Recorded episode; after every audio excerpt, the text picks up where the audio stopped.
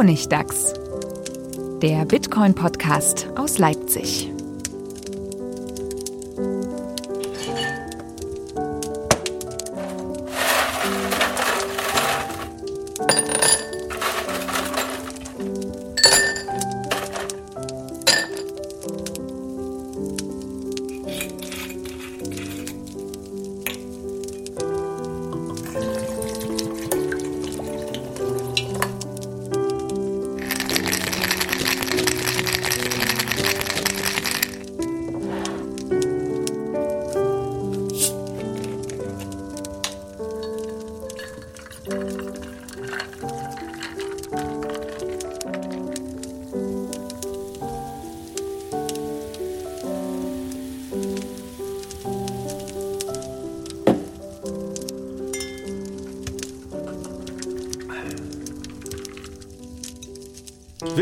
Zum Honigdachs Nummer 41, zurück in trauter Runde. Hallo Manuel, hallo Stefan. Hallihallo. Äh, hallo. Die Sommerpause war lang, Urlaubszeit und sowas, deswegen haben wir es nicht geschafft, uns eher zu treffen, aber jetzt starten wir, wir wieder voll durch. Du hast es ja auch super über, überbrückt mit dem äh, Live-Beitrag aus der Türkei quasi, wo du extra in die Türkei geflogen bist.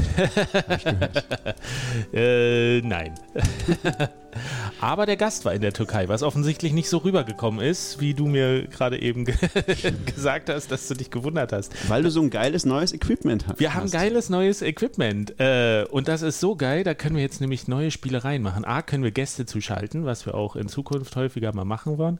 Aber. Dagegen. ja, ich hatte das auch schon kurz benutzt, aber nicht richtig anmoderiert beim letzten Mal. Es gibt ein Soundpad. Äh, und mit dem Soundpad kann man jetzt geile Sounds einspielen, sowas wie Hey, hey, hey. Ah. Kennst du? Ja. Hey, hey, hey. Hm, wunderbar. Was so, was so, was so, was so, was so, was so, was so, was so. Oh, die haben sogar verschiedene Farben. Das ist ja total toll. Ja. Kann man die Farben ändern? Die Farben kannst du ändern, die oh, Sounds kannst geil. du ändern, aber dass, du sie, dass ich sie einsetze, das kannst du nicht ändern. No, no, no! Okay, aber das soll uns ja nicht, äh, mal gucken, ähm, das soll uns jetzt nicht von unserem Thema abbringen. Wir wollen uns nämlich über Sicherheit unterhalten. Das hatte sich letztes Mal so ergeben, dass wir über Privatsphäre geredet haben und dann immer darauf kam, dass das ja eigentlich ein Sicherheitsaspekt ist, den wir gerade im Auge hatten. Und deswegen ist das jetzt Nummer 42 oder Nummer 41? Das ist Nummer 42. Nummer 41 war ja Türkei. Habe ich 41 am Anfang gesagt? Hast du Wir sind 42. Okay, dann ist das jetzt geklärt, dann können wir ja direkt einsteigen. Das ist die heilige Nummer, oder? War das nicht so? Ist das nicht die Antwort auf alle Fragen? Das, das ist also jetzt genau. endlich die Antwort In auf dieser Bitcoin. Folge kriegt ihr die Antwort auf alle Fragen. Und wenn es nur die Zahl ist. Natürlich müsst ihr jetzt erst diese Folge hören und dann die vorherige mit der Privatsphäre, denn die Privatsphäre ist ja ein Unterteil von, von dieser Folge Sicherheit. Wenn ihr die andere schon gehört habt, dann könnt ihr jetzt auch aufhören. Dann habt ihr es falsch gemacht. Prima Einstieg, die Leute richtig schön reingezogen. Ihr habt alles falsch gemacht. so, wer jetzt trotzdem zu faul ist, das Handy aus der Tasche zu holen und Stopp zu drücken, der kriegt jetzt einfach trotzdem was zur Sicherheit erzählt. Ähm, Sicherheit ist tatsächlich, also ich, ich fand es interessant nach der letzten Folge Privatsphäre, wie oft mir das Thema dann doch nochmal unter äh, aufgetaucht ist in irgendwelchen Artikeln oder, oder äh, Blogs und äh, deswegen finde ich das gut, dass wir uns über Sicherheit unterhalten. Aber was ist das eigentlich? Kann das einer von euch definieren? Was ist der, der, das Thema? Also Sicherheit ist ja alles irgendwie. Was, was ist das, worüber wir sprechen wollen? Über Angriffe. Also das Neue bei Bitcoin ist ich habe Daten und die sind ganz, ganz wertvoll und wichtig und ich will die nicht verlieren. Und neuerdings kann mir auch niemand helfen, wenn ich sie verliere. Also wenn mir irgendwie mein Online-Banking gehackt wird, was ja oft passiert, hört man, rufe ich die Bank an und die sagen, oh ja, alles klar, wir holen das Geld zurück. Von daher, die Sicherheit beim Online-Banking ist halt, naja, okay, wenn das Schlosssymbol im Browser ist, dann bist du schon ganz gut dabei und das reicht halt bei Bitcoin nicht mehr. Genau, also es geht um zwei Dinge im Wesentlichen. Verlust, also dass man die Dinge wirklich einfach nicht, selber nicht mehr hat und dass sie jemand anders hat, oder? Sind, also das muss man beides verhindern sozusagen. Das sind ja auch ein bisschen konträre Ziele. Das ist mir erstmal egal, ob es dann jemand anderes hat oder nicht. Ich möchte meine Bitcoins nicht verlieren, aber tatsächlich sind da viele Lösungsansätze genau diametral gegenüber. Wenn ich schützen will, dass ich die nicht verliere oder schützen will, dass die nicht jemand anderes bekommt. Genau. Was? Das habe ich jetzt nicht verstanden. Das, das steht sich entgegen? Da- Das Verlieren und dass die jemand mir klaut? Nee, das ist Meistens ja. Ja. Na, also zum Beispiel, du ein radikaler Ansatz wäre, ich könnte ja einfach die, den privaten Schlüssel löschen. Dann kann ihn niemand anders kriegen, aber ich auch nicht. Ja, Aber dann habe ich ihn doch verloren. genau. Dann sind sie weg. An, Moment. An, ein, ein, ein, das andere Extrem wäre, ich könnte ihn einfach publizieren. Dann kann ich nicht mehr verlieren, dann ist er im Internet. Aber dann hat ihn auch jeder andere. Dann Ach so, meine dann hast du immer, immer Zugriff da drauf, Also das, zwischen diesen beiden Extremen spielt sich irgendwie Sicherheit ab. Ja? Also Mhm. beides sind keine guten Lösungen. Aber jede Lösung hat irgendwie ist entweder besser dazu, das Ding selber zu verlieren, aber niemand anders kriegt es, oder besser dazu, es vor anderen zu schützen, aber dafür verliere ich es vielleicht auch leichter. Ach so, wenn ich zum Beispiel das so sehr verschlüssele, dass ich mich selbst irgendwann nicht mehr an den Code erinnere, Ja. Äh, dann ist es hundertprozentig sicher, dass niemand anderes das kriegt. Nicht mal das, aber zumindest ist es nicht so Okay. das, was ich wollte, ja. ja, das ist immer so eine Ab Ab Abwägerei von Paranoia, habe ich das Gefühl. Ich muss mir immer überlegen, was, was kann, was kann ich mir ich selber Angst? zutrauen, wovor habe ich Angst. Ähm, Man kann aber auch ruhig verschiedene Paranoia gleichzeitig haben. Macht dann mehr Spaß. Paranoia vor, äh, mein Haus brennt ab und Paranoia vor den Einbrechern mit dem, mit dem 5-Dollar-Ranch Und, und vor dem Staat. und vor dem Staat. Was ja so ein bisschen, für mich ist das ganze Thema ja so ein bisschen die Schattenseite von diesem schönen Marketingbegriff. Ich glaube, das, hat- das, das wurde mal von einem Obama-Zitat, wurde das abgeleitet, irgendwie Your Swiss Bank Account in a Pocket oder sowas, hatte Stimmt. der gesagt und dann mal gesagt, ey, Bitcoin und so. Das, das klingt ja erstmal so positiv, dass man sagt, so sicher wie eine Schweizer Bank. Ja, aber eben dieser Aspekt, dass am Ende vielleicht doch eine Institution da ist wie eine Schweizer Bank, die dir hilft, an dein Geld zu kommen, die aber gleichzeitig deine Privatsphäre schützt, das ist ja nicht vorhanden in dem Fall. Genau, du brauchst halt auch die Schweizer Garde. Ah, nee, die ist im Also du musst Vatikan. ja selber die Schweizer Bank sein und da kommen einige Pflichten und äh, Probleme entstehen daraus, die man vor allen Dingen als Einsteiger gar nicht so auf dem Schirm hat. Wobei, vielleicht noch ein kurzer Exkurs. Ich war neulich auf einer Presse, Presseveranstaltung, das war ganz interessant, von Kaspersky. Die haben so über Online-Sicherheit, nee, Sicherheit im, in, im Banken- und Finanzsystem irgendwie äh, gesprochen und wir haben da so ein Spiel gespielt, äh, wo es darum geht, wie, wie hältst du deine Bank vor Angriffen sicher? Und was es da alles für Angriffe gibt, äh, da war, da dachte ich so, das ist, ich möchte echt keine Bank managen. Also man denkt immer so von außen, das ist ja, Banken sind sicher und Vertrauen, aber jetzt neulich war doch hier 2000 Konten bei irgendeiner Sparkasse wurden aus Brasilien gehackt oder sowas. Und es gibt echt so viele Angriffsszenarien, es gibt physische Angriffsszenarien auf die Geldautomaten, es gibt Software-Angriffsszenarien auf die Geldautomaten, die haben irgendwie gerade so eine, so eine äh, Dokumentation ins Netz gestellt von so einer Gruppe, die, die haben sich in das System reingehackt, so über, ich glaube, so Social äh, Sparring? Nee, wie heißt das? Äh, Social Sparefishing. Engineering. Sparefishing, ja. Sp- Spearfishing. Und haben, glaube ich, als sie dann im System war, bei dem infizierten Computer haben die den künstlich langsam gemacht. Sehr faszinierend, damit dann irgendwann jemand sich meldet bei der IT und sagt, irgendwie mein Rechner ist so langsam. und dann ist der da hingegangen und hat sich natürlich eingeloggt mit seinen IT-Daten. Äh, mit seinen Admin-Daten und dann haben die die abgegraben und waren schön. ewig lang im Netzwerk und haben nämlich die Geldautomaten so manipuliert, dass sie zu einer bestimmten Zeit nachts alles Geld ausspucken und dann Geil. stand jemand davor und hat das einfach eingesammelt. Ist fantastisch. Äh, und ja, die, die sind irgendwie immer, wohl immer noch aktiv. Und die haben, glaube ich, in Taiwan haben die von 19 Leuten drei gefasst, aber auch nur, weil die da total Überwachung haben. So. Und das ist, Wow. wo echt denkst, also wir wissen ja, Zentralbanken werden gehackt, Banken werden gehackt. Jetzt wurde hier Twitter-CEO äh, Jack Dorsey wurde ja auch Stimmt. das- Sim, Sim, die SIM wurde geswappt und sein war Account ein wurde, SIM-Swapping, ja? ja? Ja, ich Ah, ja. glaube schon. Der wurde angegriffen. Also, ähm, wenn wir jetzt über Sicherheit sprechen, dann müssen wir ganz klar sagen, also eine Bank, das, was für uns die Bank sicher macht, ist, dass sie irgendwie versichert ist oder äh, uns die Versicherung gibt, dass, wenn das Geld verloren geht, dass sie das ausbügelt, wobei ist auch die wir das ja Taktik. eben bezahlen mit unseren Gebühren dann wieder. Das ist die Taktik von den Banken. Die sagen, ja, Kreditkarten und Magnetstreifen sind lächerlich unsicher. Und wenn uns da ein paar Tausender flöten gehen, ist uns egal. Holen wir über die Gebühren wieder rein. Und es wäre teurer, das System sicher zu machen. Wenn es überhaupt geht. Ich glaube, das von diesem Workshop da, du kannst so eine Bank gar nicht sicher machen. Das ist ein Einfallstor neben dem anderen. Tatsächlich. Das war so. Also das, das, haben die auch gesagt. Es gibt keine 100, gerade diese Attacken gezielt auf Leute, die teilweise über Jahre laufen. aber das, also was ich ja noch nicht so richtig verstehe, ist doch bei den meisten Dingen, also kannst du ja bei einer Bank nicht wirklich was klauen. Was kannst du denn da klauen? Elektronisches Geld. Das kannst du einmal zurück buchen, das ist doch egal. Also so das, Nur wenn es jemand auffällt. Ja gut, okay, Schnell klar. genug. So, wenn es jemand auffällt. Und nicht ja. abgehoben wird Richtig. oder so. Aber was ich immer richtig faszinierend finde, ist halt so Exchanges, ne? Also die, das ist ja unmöglich. Wie willst du die sicher halten? Das geht gar nicht. Also das ist ja, weil da hast du ja Bitcoin, ja, die sind ja weg, wenn sie weg sind. Und, und du hast ja Angriffe, du kannst ja, es gibt so leichte, also ich meine, du, du hast ja Mitarbeiter, du hast tausende von Mitarbeitern und einer von denen muss nur irgendwie evil sein. Wobei, das, also die haben natürlich auch Protokolle dagegen, dass das geht so, aber, aber das, wie schwierig das ist, ja, du musst da, du, also du kannst ja nie also du kannst ja jemanden erpressen, du kannst jemanden bestechen, du kannst alles möglich machen. Du kannst auch leicht fünf Leute erpressen oder bestechen. Oh, da gibt es aber ein Mittel gegen. Ach echt? Mach's wie Mark Capeles. Der macht einfach alles selber. Das ist äh, Und lässt schlau. niemanden Ja. ran. Ja, aber genau das, das ist doch das, wo, worüber wir uns auch unterhalten wollen, weil so eine Börse muss doch genau auch abwägen, wie vielen Leuten vertraue ich jetzt, dass sie Zugang potenziell zu Schlüsseln für eine Cold Wallet haben, wo wir unsere Reserven lagern, oder mache ich lieber den Kreis kleiner, aber dafür steigt das Risiko, dass wenn einer von denen kompromittiert ist, äh, der leichter rankommt.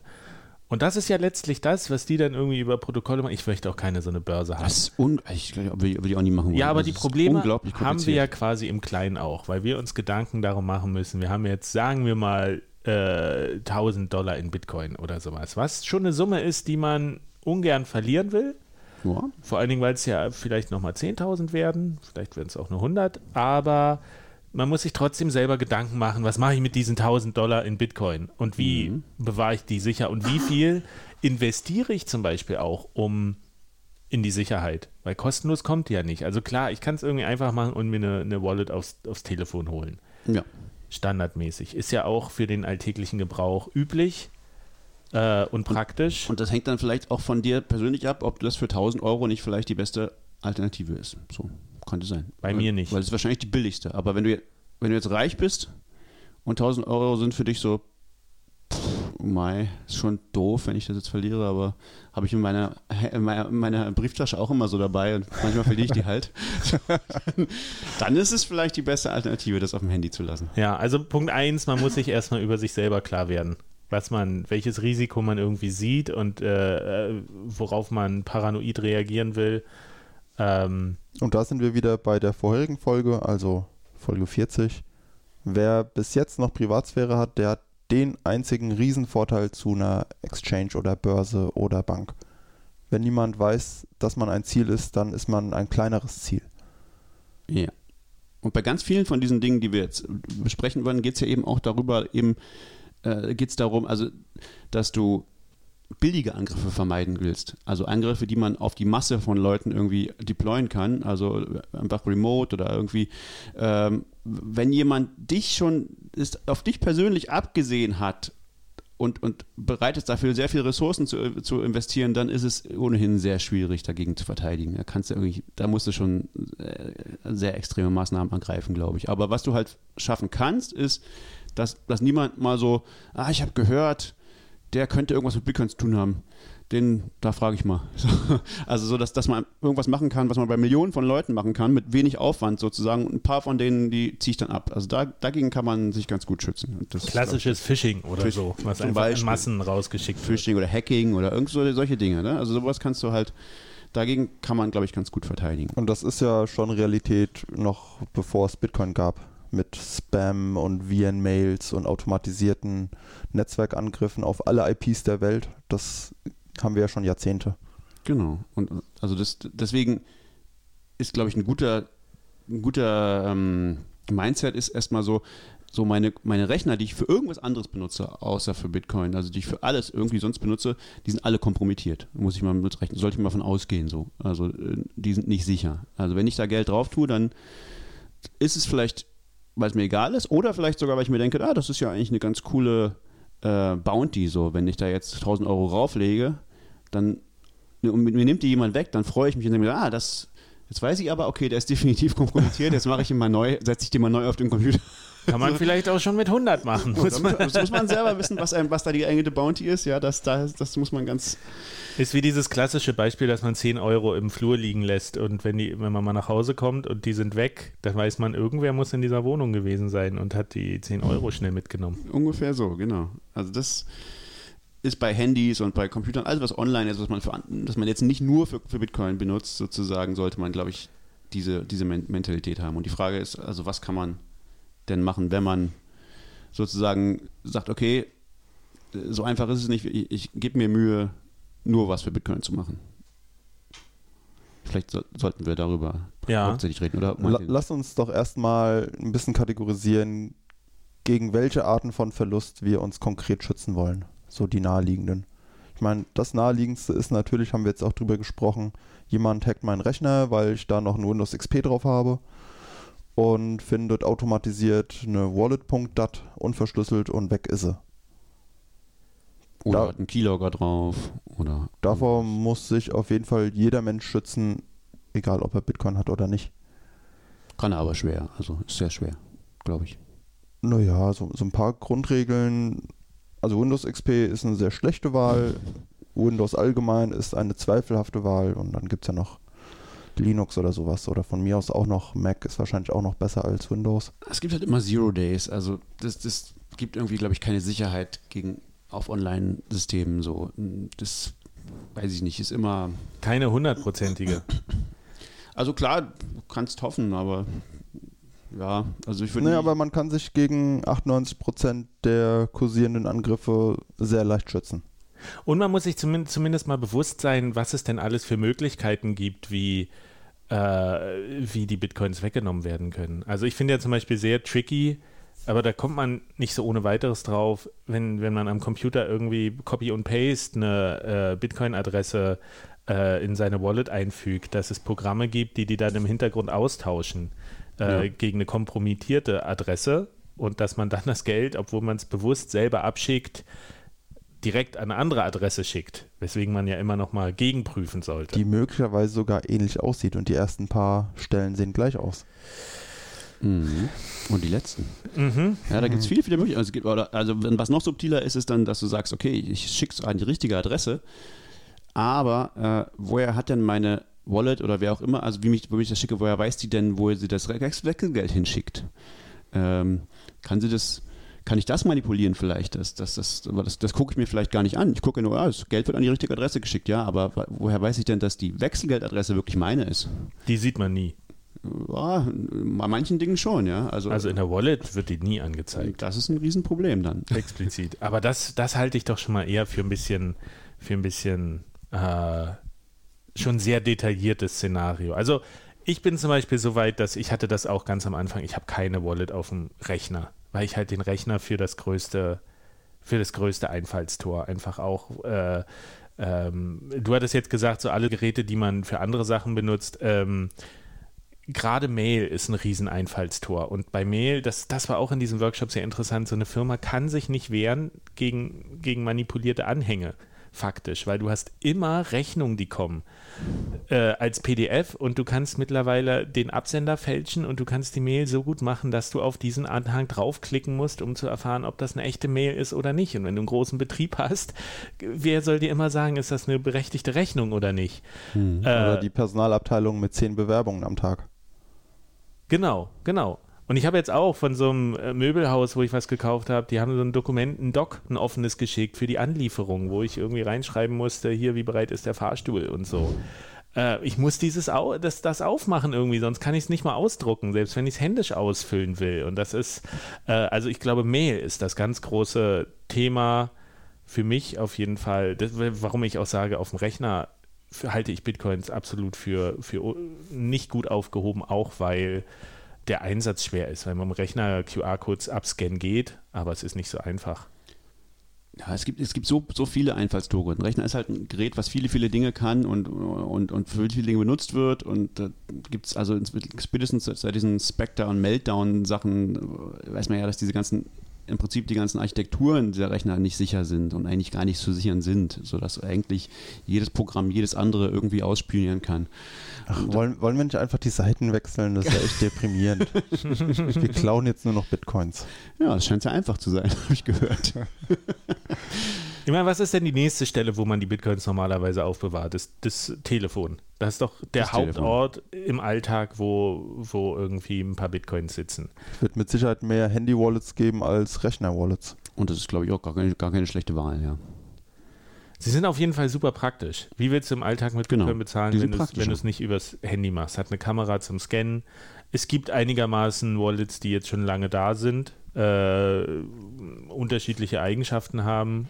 Du hast auch schon wieder was zu, zu Samurai. Samurai, die Samurai, endlose unser, Saga. unser Dauerthema. Es schwankt immer zwischen, hey, wir sind wieder begeistert und ach du Scheiße, was Ja. machen die denn? Ja, genau. So, letztlich, ich hab, haben letztes Mal habe ich, glaube ich, fälschlich behauptet oder, oder angenommen, fälschlich, dass diese neue Dojo-Software von denen, mit dem man jetzt doch endlich ähm, zumindest scheinbar nicht mehr auf deren Server angewiesen ist, um, um, die, um die Wallet zu betreiben, dass, dass, man, dass die auch so einen Whirlpool-Server enthalten würde, mit dem man mixen kann. Das tut sie wohl nicht. Also ich habe äh, zumindest darauf keinen Hinweis gefunden. Also es scheint die, dass diese Whirlpool-Software, die, die, die, das, die dieses, dieses Mixen macht, ähm, dass dieser Server, dass das wirklich was Proprietäres ist, den, den nur die haben, äh, Samurai.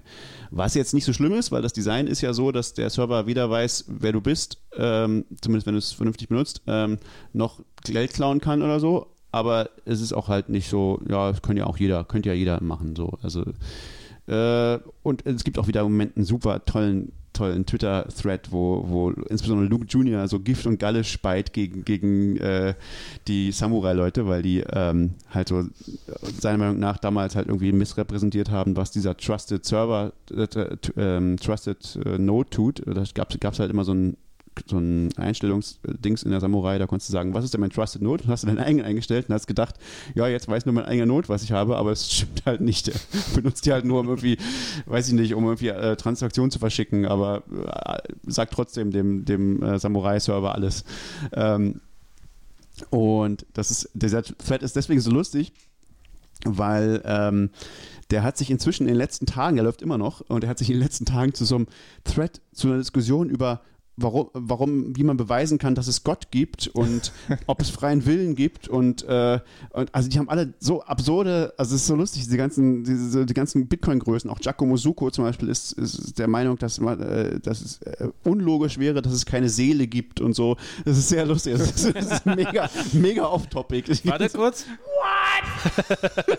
genau. Äh, also es ist sehr, sehr witzig, wenn man mal wirklich ein bisschen über den in, so in, die, in die Seele der, der Bitcoiner schauen will, der berühmten, dann ist das ein ganz hervorragender Thread. Ich weiß nicht, vielleicht können wir den verlinken. Ähm, Klingt auf jeden Fall nach Lu- Luke Jr. ja, ja, Luke Junior ist wirklich der Meinung, so Atheisten und, und äh, Agnostiker, was für ihn auch bloß so ver, verkappte Atheisten sind, die belügen sich und andere. Das ist, die Und lügen die haben keine Seele. Ja, ja, doch, natürlich haben sie. Aber sie, das, der Punkt ist, er meint irgendwie so, dass das ist ja offensichtlich und klar, weil sie eine Seele haben, weil das wissen sie ja selber irgendwie so, ähm, müssen sie lügen, damit sie annehmen könnten, äh, es gebe keinen Gott oder so. Also es ist sehr, sehr interessante. Schön, ist mal ein schöner Exkurs aus dieser ewigen Debatte um irgendwelche technischen und ökonomischen Details heraus. Genau. Das, ist, Doch eigentlich ganz erfrischend. das fand ich auch, ja, ist ganz witzig, auf jeden Fall. Anyway, Lass uns mal zurückkommen. Also, wir gehen ja mal auch vom Otto-Normal-User aus, Bitcoin. Jetzt nicht so äh, tech-mäßig enorm versiert, dass man äh, auch gucken könnte, wo jetzt die, die äh, Change-Transaktion hingeht. Äh, also, das sollte man aber tun, glaube ich. Nee, man sollte einigermaßen sicher sein, dass der Rechner nicht kompromittiert ist. Äh, Wir sind schon beim das Smartphone. Finde ich auch nicht. Also, also kannst du doch gar nicht. Du kannst doch gar nicht ausgehen. keine realistische davon ausgehen. Außer du machst einen Honeypot und siehst dann aber nur, okay, irgendwo ist er kaputt. aber Sie sieht schon, wir sind verschiedener Meinung. Also du meinst, man sollte seinen Rechner clean halten und dann Ja. kann man ihm auch vertrauen. Wenn du, wenn du guckst, okay, ist die Change-Adresse korrekt, das, das ist doch so weit im Detail, da weißt du nichts drüber, ob dein Rechner sauber ist oder Das nicht. soll, sollte automatisch gehen. Das sollte die Hardware-Wallet, da kommen wir ja noch zu, die Hardware-Wallet automatisch machen und das machen die meisten nicht. Also nicht die meisten, weiß ich nicht, aber zumindest eine nicht. Ähm, das, das ist nämlich gar nicht so einfach, dass, dass, dass deine Software das wirklich, also die Software natürlich, aber so eine Hardware-Wallet, dass die das mitkriegt. Ähm, aber okay, wir, lass uns mal kurz, also wir sind jetzt noch bei, bei Rechnern und Handys und so, so äh, General Devices und, und meine These ist so, ja, kann man irgendwie versuchen, clean zu halten, aber ist, das ist ein Riesenthema, ist unendlich kompliziert und, und garantiert kann es nicht funktionieren. Also Mm, deswegen, deswegen, ja, kann man drüber reden, finde ich aber nicht so zielführend. Also Ich finde das einfacher als, als jemals zuvor. Jeder hat doch wahrscheinlich noch zwei alte Handys in der Schublade. Man nimmt ein Handy, was nie geroutet war. macht es aufs äh, Werkseinstellungen, macht sich die Bitcoin-Wallet drauf und macht nie mehr irgendwas anderes darauf. Ja, aber dann hast du ja nicht die ganzen Updates, oder? Die Bitcoin-Wallet, na, dann hast du ja schon das Problem, dass, dass du Security-Updates. Privacy Loss hast und sagst du erstmal schon bei jedem, allen, wem deine Bitcoins gehören. Also das ist. Äh Naja, das ist ja nicht Ziel dieser Folge. Das war ja schon letztes Mal. okay. Nee, für, für mich ist ein altes Handy eine billige Variante von einer Hardware-Wallet. Äh, Wenn man darauf nicht mehr browst und nicht mehr mailt und keine anderen Apps macht. Aber du brauchst doch Zugang zum Internet, um Bitcoin zu benutzen. Ich Und sobald du das. überhaupt nicht. Also, wenn du das nicht mehr nutzt um, und keine Updates installierst und nichts, ist es doch. Also, wie oft hier irgendwelche Patches kommen, die die Lücken schließen Genau. und, und je länger diese Lücken bekannt sind, und werden die doch irgendwann automatisch auch angesprochen. Also das finde ich auch so, das finde ich total. Ja, aber das ist doch besser, nicht. als wenn ich das auf meinem normalen Handy mache, wo ich 100 Apps drauf habe. Da bin ich nicht so sicher. Das ist Abwägungssache. Also weil das, das, das sind zwei verschiedene Gefahren. Das eine ist, da, du hast kriegst keine Security Patches mehr. Du hast also garantierte, bekannte, nicht mehr Zero Day, sondern äh, ganz viele Angriffe, die darauf funktionieren können. Aber die laufen noch alle auf App-Ebene. Nö. Also was gibt es denn schon an Angriffen, die tatsächlich auf das äh, Broadband gehen oder ich meine WLAN und Bluetooth, du kannst ja abschalten, was du möchtest. Du kannst auch die SIM rausnehmen. Dann bist du nur noch über WLAN online. Da hast du doch fast keine Angriffsfläche mehr. Da hast super viel Angriff. Da hast du nur noch die App. General Computing Device. Und, Na, aber wie willst- ja, weißt du, was auf so einem, auf so einem Android-Ding, was da so für, für, für, für ähm, Prozesse laufen? Da laufen hunderte. Aber die sind noch nicht von außen erreichbar. Woher weißt du das? Was ist mit den vorinstallierten Apps irgendwie? Ja, dieses Zeug, genau. Hotelbuch-Apps, die du so nicht einfach deinstallieren kannst, wo du dann wieder routen müsstest, um das selber runter zu. Naja schießen. gut, wenn dein Handy schon, wenn du es kaufst, nicht mehr sicher ist, dann ist jedes Handy irgendwie Ist es Banane. ja auch nicht. Das meine ich ja. Also ich mache das ja gerade, ich versuche ja gerade ein Full Note auf so alten Handys zu machen. Eben. Und das, ich finde, das ist die einzige Alternative, wenn man da sowas machen wollte, weil dann hast du wenigstens Privacy eventuell, wenn man da, wenn man sagt, okay, Privacy ist jetzt nicht so. Äh, man, du musst trotzdem damit, damit rechnen, dass diese Dinger angreifbar sind, glaube ich. Aber da ist jetzt halt dann halt, da sind halt dann nur nur um, um, in Anführungszeichen, es ist, es ist Defense in Depth. Also du hast dann halt, okay, das ist vielleicht angreifbar, aber du musst erstmal auch, auch erstmal in dein privates Netzwerk reinkommen sozusagen und dann hast du dieses Ding und da liegen eigentlich auch nur deine Privacy-Daten drauf. Also um deine Privacy-Daten zu kommen, muss schon jemand sich persönlich angreifen und das ist schon, äh, schon nicht perfekt, aber, aber, aber da siehst du halt, wie viel von diesen, wie viele von diesen Prozessen da laufen. Da laufen halt irgendwelche komischen Sony-Prozesse, die halt, äh, die du eigentlich auch nicht killen kannst. Ähm, und das, das ist völlig unkontrollierbar. Also, mit, also ich würde das in keiner Weise mit einer Hardware-Wallet gleich. Natürlich nicht. Eine Hardware-Wallet werden wir wahrscheinlich die ganze Zeit drüber reden, ist aktuell mit die beste Lösung. Was haltet ihr denn von diesen Ideen? Ich bin ja nicht so überzeugt, äh, der Smartphone-Hersteller so eine integrierte Wallet mit Secure Element in das Telefon einzubauen. Also gab es ja jetzt von, wer war denn das? HTC oder sowas? Diese Exodus Wallet? Das war Und dann gibt es so glaub ich, eigene, eigene Smartphones. Ich glaube, Samsung hat das jetzt auch angekündigt. Die haben die ja schon ganz lange. Also diese Elemente sind ja schon ganz lange in diesen Smartphones drin. für Äh, die Fingerabdrücke und Passwörter. und so und Zeug, weiß ich nicht, ja, genau. Also Trusted T, T, TEE heißt das, Trusted Execution Environment. Äh, und es gab auch schon mal zum Beispiel von Ledger so eine App, die das auf bestimmten Samsung-Phones benutzt hat. Ähm, gute Frage. Ähm, Halte ich gar nichts von. Denn wer die Software kontrolliert, kontrolliert die Bitcoins, egal wo die Schlüssel liegen. Was man ja auch beim, beim Trezor gesehen hat. ja. Nee, beim Ledger. Eigentlich. Wo, was war das? Na, beim Ledger hat man ein Secure Element und davor einen normalen ungeschützten Controller. Mhm. Aber über den Controller gehen die Tasteneingaben und der Bildschirm. Das Hm. heißt, wenn ich den manipuliere, dann kann der manipulierte Controller dem Secure Element alles Mögliche erzählen. Und irgendwas völlig anderes auf dem Display anzeigen. Und Ja. genauso ist es auf dem Handy doch auch. Wenn ich. Ja, geht so. Das, es gibt da, also es gibt, kommt drauf an, kann man glaube ich nicht generell sagen. Es gibt diese TE-Dinge auch mit äh, Secure Display und bla. Also es gibt alle möglichen Varianten davon. Da kann ich nicht so generell was zu sagen. Dann wieder, ja, dann kommt man deutlich näher dran. Man braucht mindestens sichere Knöpfe und ein sicheres Display. Also ich bin sehr skeptisch, muss ich ehrlich sagen. Aus den Gründen aber auch diese Konsolidierung, alle möglichen Aktionen, die man macht in seinem Alltag, auf dieses eine Gerät zu verlagern, Ja. bringt unglaublichen Komfort, weil du irgendwie auf dem Klo kannst du Netflix gucken und Spiele spielen und äh, WhatsAppen oder SMS schreiben gleichzeitig. Aber gerade für so eine sichere Umgebung, wo du sagst, ich möchte vielleicht 1000 Dollar sichern damit, ist das vielleicht. Also eigentlich sollten die Leute ihre privaten Daten ja eh mit der gleichen Wertigkeit äh, sehen, wie sie vielleicht ihr Geld sehen. Vielleicht kommen wir da auch noch hin in Zukunft, dass das passiert, wenn sie lernen, dass sie digitale Daten verlieren können, die, die viel wert sind. Aber ich sehe das extrem kritisch, das irgendwie auf dem Telefon zu machen. Und ich würde auch keinem so einem Telefon mehr anvertrauen, als ich jetzt der Wallet anvertraue, die ich da drauf habe. Also eigentlich, Eigentlich- Faustformel das, was man in der Brieftasche hat und Genau. notfalls auch verlieren würde. Eigentlich sehe ich es fast noch andersrum. Sagen wir mal, jemand sagt, ich habe ein Linux zusammengestellt mit ganz vielen Sicherheitsfeatures extra für Bitcoiner. Mhm. Und es ist Closed Source. Okay, Game over. Naja, so ein, so ein super Handy mit extra Hardware-Wallet integriert, das ist der super Ultra Honeypot. Das wird millionenfach verkauft, potenziell. Da liegen potenziell Millionen an Kohle drauf. Jeder kann sich's kaufen und versuchen, ob er es irgendwie hacken kann. Oder zumindest Samsung weiß dann genau, was ich mit meinen Bitcoins mache. Also ich traue dem nicht. Ich meine, der, ja, das ist richtig, aber da, da würde ich sagen, okay, da gibt es einen Honeypot, der wesentlich schlimmer ist, nämlich Hardware-Wallets.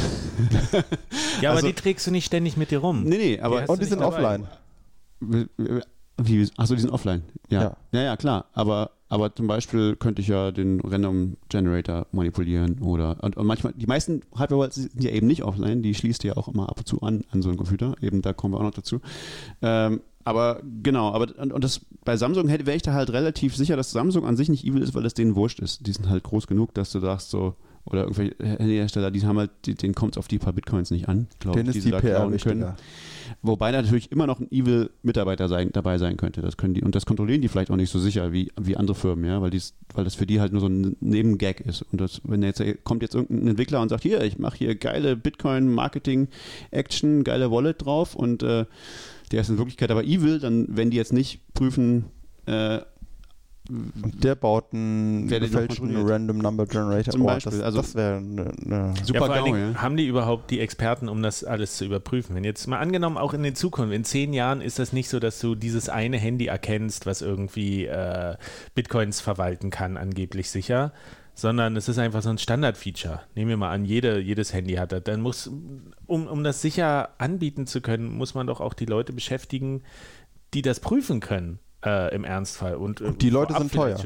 Ja, und selten. Also zumindest jetzt noch. Die richtig guten, die das machen können. Deswegen, du hast jetzt, ihr habt jetzt eben gesagt, hier äh, ist nicht Open Source, äh, man kann den Code nicht angucken, das ist schon das Killer-Feature, aber andersrum ist ja auch immer oft die Argumentation, ja, das ist ja Open Source und deswegen ist es sicher.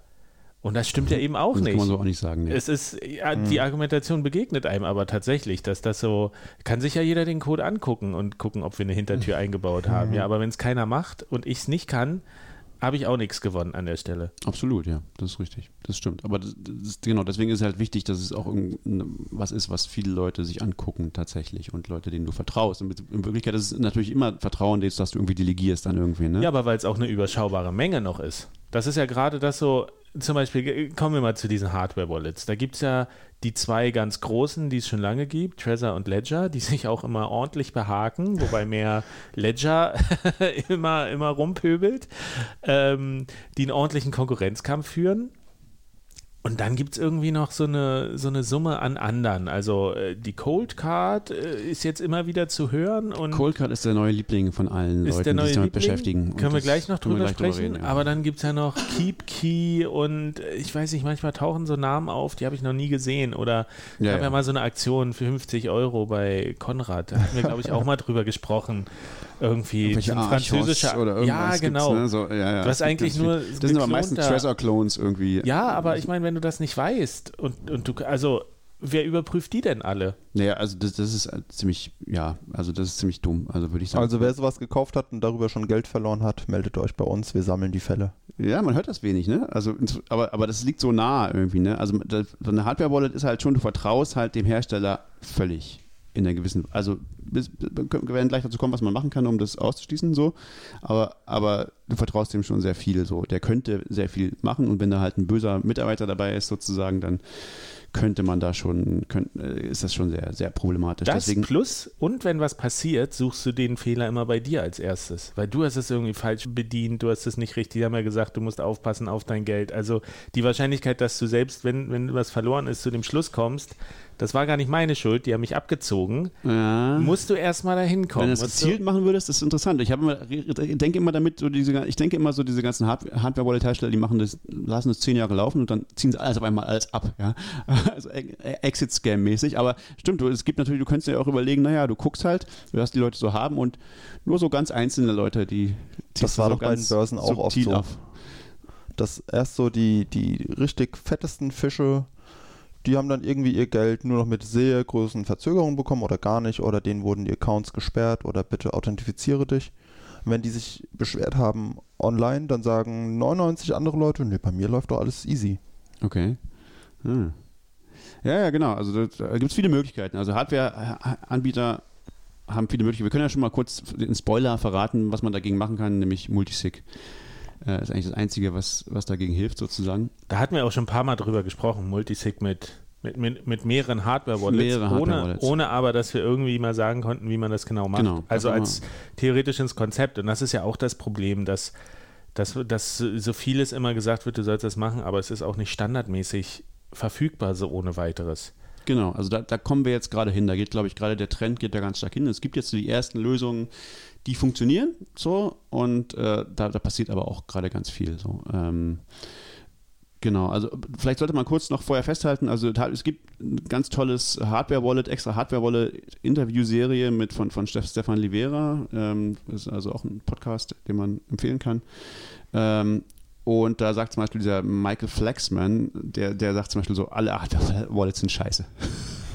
also alle Hardware-Wallets sind Mist, ja, irgendwie. Und noch am wenigsten Mist ist die Cold Card. Ähm, und kann man kann es auch gut begründen, warum das so ist. So. Ähm, zum Da, hat, Beispiel, da hatten wir doch auch drüber gesprochen beim CCC, äh, da hatten wir doch auch so einen Vortrag gesehen irgendwie, Genau. die auseinandergenommen würden. Wallet Hack, Wallet, Fail Wallet Fail, sowas. genau, richtig, ja. Das, also das ist inzwischen möglich. Man, man sollte sich halt bewusst machen, was, was, was können die überhaupt tun und was sind, also was können, wozu sind die gut, ne? Die sind nicht, eine, eine Ha- Hardware-Wallet kann nicht sagen, okay, ich habe jetzt eine Hardware-Wallet, jetzt bin ich gegen alle Angriffe sicher. Das kann es nicht leisten, das ist ganz klar. Also, und was man halt jetzt gerade bei diesem Wallet Fail gesehen hat und so, wenn ein Attacker, ein Angreifer physischen Zugriff auf deine Hardware-Wallet kriegt, äh, kommt, also der geht zu dir nach Hause, wenn du nicht da bist zum Beispiel äh, und findet deine Hardware-Wallet, dann verschieden nach Hardware-Wallet, aber im Prinzip ist immer klar, man, wenn er sich Mühe gibt, kann er da das auch, kann er damit irgendwas Böses tun. Ja, was auch immer. Es gibt verschiedenste Möglichkeiten, aber da- dagegen ist sehr schwer zu verteidigen. Äh, die versuchen das alle mehr oder weniger erfolgreich. Äh, bei also Ledger behauptet, sie haben bei Trezor jetzt einen Exploit, wo man tatsächlich äh, einfach die, die, den, den Seed rausziehen kann. Und der geht in fünf Minuten oder so und, und, der, ist, und der ist auch nicht fixbar und, man, und sie verraten ihn nicht, so, weil was willst du machen? Ähm, also das heißt, aber, aber das ist einfach, das ist auch okay in einer gewissen Weise, weil das ist eine Hardware-Wallet, kann und sollte das nicht leisten müssen sozusagen. Also wenn, wenn du annehmen musst, jemand kann, äh, kann über längere Zeit, hat, hat er physischen Zugriff auf deine Hardware-Wallet, dann ist, muss eine Hardware-Wallet nicht sicher sein sozusagen. Das ist ja wie im Telefon oder Computer auch, dass du irgendwann den PIN geknackt hast. so ungefähr. Auch Fahrradschlösser, es gibt keine sicheren Fahrradschlösser. Man kriegt jedes einzelne Fahrradschloss auf. Genau. Also was, was eine Hardware-Wallet leisten können sollte, ist, dich gegen Online-Angriffe zu schützen. Ne? Also dass, dass du irgendwie online äh, irgendwie gehackt wirst oder so. Das sollten sie können. Und das können sie bis jetzt auch, nach, nach dem, was man weiß, auch eigentlich alle ganz gut. Ähm, manche besser als andere. Also man muss sagen, zum Beispiel die, die, die, ähm, der Ledger ist wohl tatsächlich so, dass er nicht prüft, ähm, ob die, ob die äh, Adressen, ob die Change-Adressen ihm gehören sondern überlässt das sozusagen dem, dem, dem Kunden. Und das ist so, okay, also das, das ist nicht sicherer als der Computer.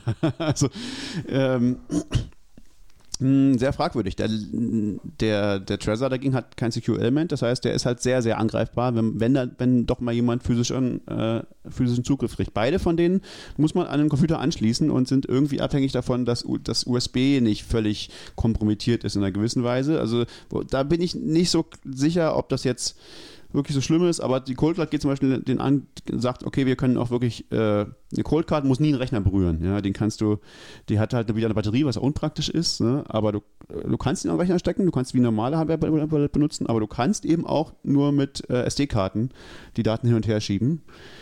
Wo Kann man sich jetzt streiten, ob das sicherer oder weniger sicher ist, so ist auf jeden Fall ein, was anderes so.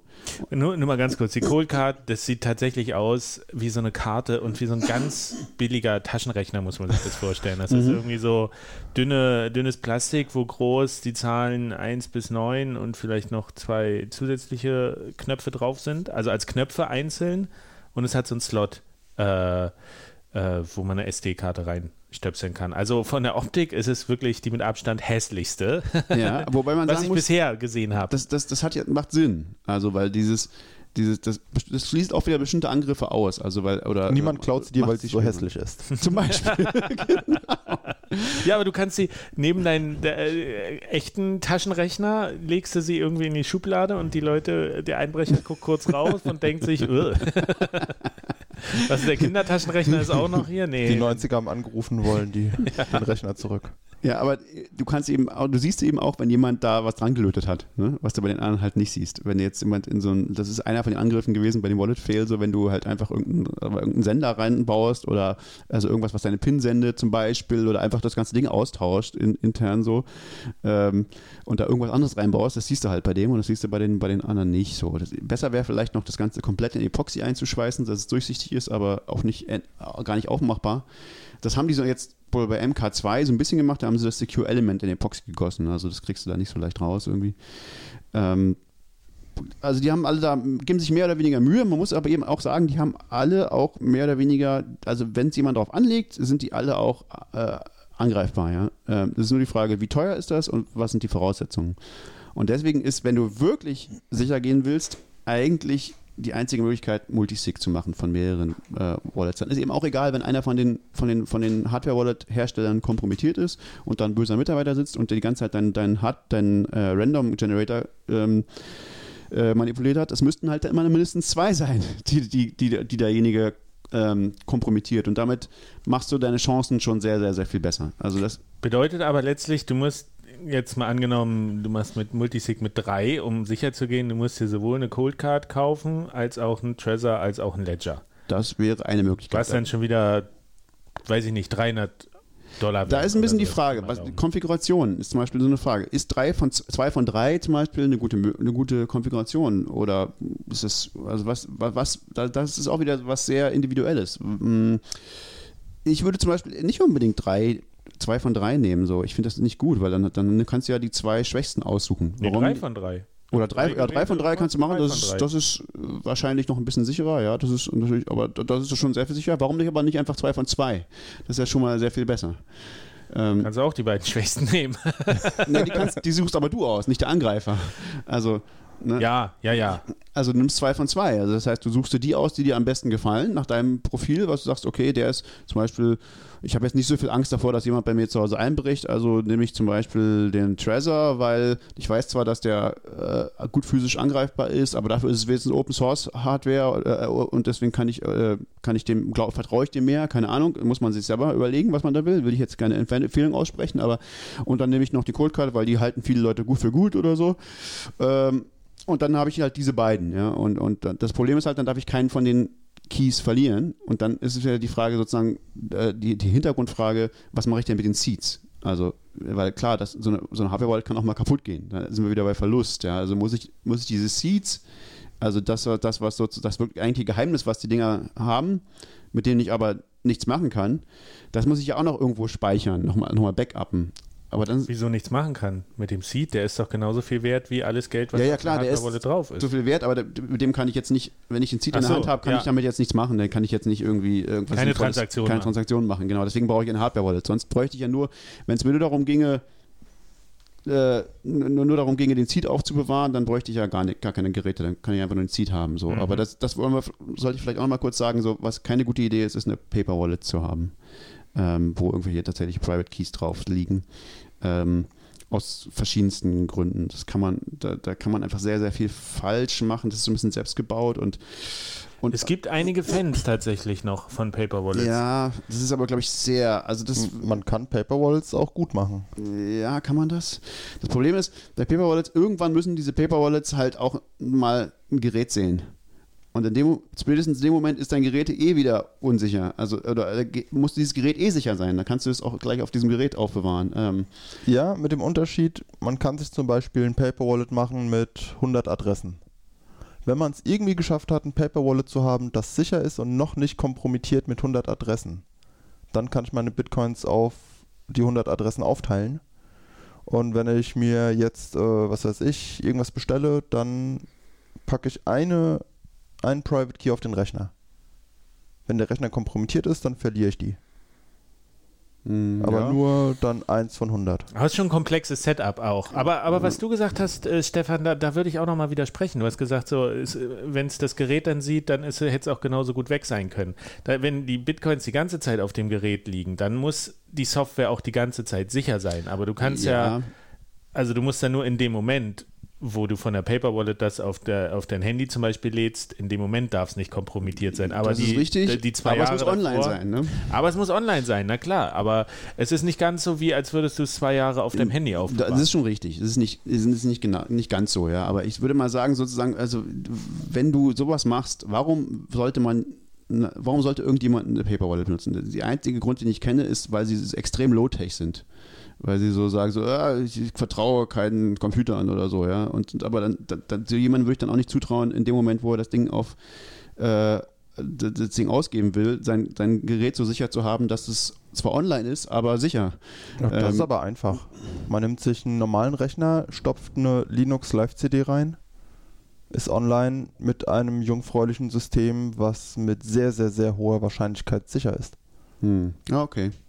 Also man, aber trotzdem, äh, da, da sind wir aber im Punkt, ich habe gerade wieder so einen so Workshop vorbereitet und äh, es geht wieder darum, so 5 Euro im Bitcoin an die Leute zu verteilen. Und das ist halt, ich habe das ja damals gemacht über Paper Wallets. Ja, das kannst du machen, klar. Ja, das, das mache ich auch immer noch, aber das hat sich irgendwie überhaupt nicht weiterentwickelt, habe ich das Gefühl, das Feld Paper Wallet, weil das einzige, den einzigen Anbieter, den ich habe, das ist immer noch, äh, sind immer noch vor Segwit-Adressen, die da verwendet werden. Ja, es wird auch davor gewarnt. Also es gibt wirklich inzwischen Disclaimer, also bei, wenn du auf Reddit, auf R Bitcoin gehst, da gab es lange Zeit so ein Sticky oben, der wo gesagt hat, gewarnt wird vor Paper Wallet. So, machen Sie, macht das nicht, ist halt keine gute Idee, weil die Leute halt falsche Intuitionen haben und dann denken, na, jetzt habe ich das ausgegeben und dann gebe ich den Rest, der kommt ja dann wieder auf meine Paper Wallet. Äh, So geht's aber nicht. Also da gibt es einfach so viele Dinge, die, die man falsch machen kann. Also das ist irgendwie, ich, es ist, ich finde es schwer, mir den User vorzustellen, für den Paper Wallets eine gute Alternative sind. So, es ist nicht der Beginner und es ist nicht der Experte, aber das ist dazwischen irgendwie. Man- für Paper Wallets muss man eigentlich Experte sein, um es wirklich sicher genau. hinzukriegen. Dann okay, wenn du weißt, was du tust, dann brauchst du diese Folge nicht hören. Aber dann, dann gibt es auch andere Lösungen, die Ja, ja. vielleicht einfacher sind Dann- dann- als Paper Wallets. Genau. Vor allen Dingen der Fehler kann schon sein, dass der, der Toner nicht mehr ganz sauber druckt. Das hatte ich mal. Dass Okay. die Paper Wallets einfach der, der QR-Code war, war so ein bisschen verschwommen oder dann hast du ein paar Linien da Hm. drin und dann ist, lässt er sich nicht mehr so ohne weiteres einscannen. Und dann kannst du noch abtippen, aber wenn du so mehrere Paper Wallets machst und dann nicht drauf achtest, äh, also das kann auch dazu führen, dass die Bitcoins weg sind einfach, Ja. dass du an der Tinte gespart hast. Ja, es gibt, glaube ich, viele Dinge, die man da falsch machen kann. Oder dein Drucker verpetzt deine Private Keys. Oder das, genau. Das ist ja auch so ein Klassiker. Also, ist denn nicht die beste Variante von einer Paper Wallet, dass man sagt, ich suche mir ein System, wo ich weiß, das ist sicher, das ist neu aufgesetzt, Linux Live oder sowas, äh, generiere mir mit einem Programm eine Wallet äh, plus ein paar Adressen, 1, 2, 3, 4, 5, und dann lösche ich alles wieder und behalte nur den Seed davon. Und lege den quasi als, auf einem Papier geschrieben als Paper Wallet Ja. dahin. Ja, das ist ja quasi der Seed, das, Das ist ist ja das, schlecht, ja. das ist richtig. Also den, sozusagen den Seed muss man ja auch bewahren, auch bei im Prinzip auch bei Hardware-Wallets oder so. Genau, es gibt aber halt, den als Paper Wallet einfach zu verwenden. Wenn ich sage, ich, ich traue trau so einem Gerät nicht und wenn ich das eh vor Zugriff schützen muss, das Gerät, also eigentlich sollte ich es auch in Safe liegen, in den Safe, wo ich auch mein, äh, vielleicht mein, mein Seed reinlege, äh, dann, AKA Honeypot. Dein Safe? Ja, wel- welcher Safe? Der von deinen Freunden. Bankschließfach. Ja, ja klar, das kannst du machen. Das geht, aber das ist sozusagen schon wieder so eine selbstgebastelte Variante. Kann man machen. Also klar, das, das kannst du tun. Das Ähm, Ganze steht und fällt damit, wie oft will ich mit meinen Bitcoins hantieren. Genau, das ist, es ist ja unpraktisch. Das ist halt ein unpraktisches Setup. Und Aber das ist ja auch das Multisig mit mehreren Hardware-Wallets. Es wird da echt Setup. nochmal eine Stufe äh, komplexer. Also du gewinnst mehr Sicherheit, klar, aber es wird halt echt nochmal. es wird genau komplexer. Das ist eben auch das. Deswegen sagt Rodolfo Notebook zum Beispiel halt nicht so viel von, von Multisig und sagt so, ja, das Problem ist halt, da kommen wir wieder zum Anfang zurück. Wenn du, je komplexer deine Lösung ist, desto mehr Fehler kannst du halt auch machen. Ne? Also deswegen, desto mehr kann irgendwas schiefgehen und äh, Du verlierst sie. Du verlierst sie dann. Ja. Da kann jetzt noch niemand was klauen, aber ist dann auch nicht gut. Also das heißt, wenn man sowas, solche komplizierteren äh, Setups macht wie Multisig, dann sollte man das auch alles immer schön vorher testen. Testen, testen, testen. Und dafür gibt es Testnet, ja, Testnet-Coins. Da kann man das alles mit Testnet probieren. Dann kann man es auch noch vielleicht mit ein bisschen wenig Geld probieren und so.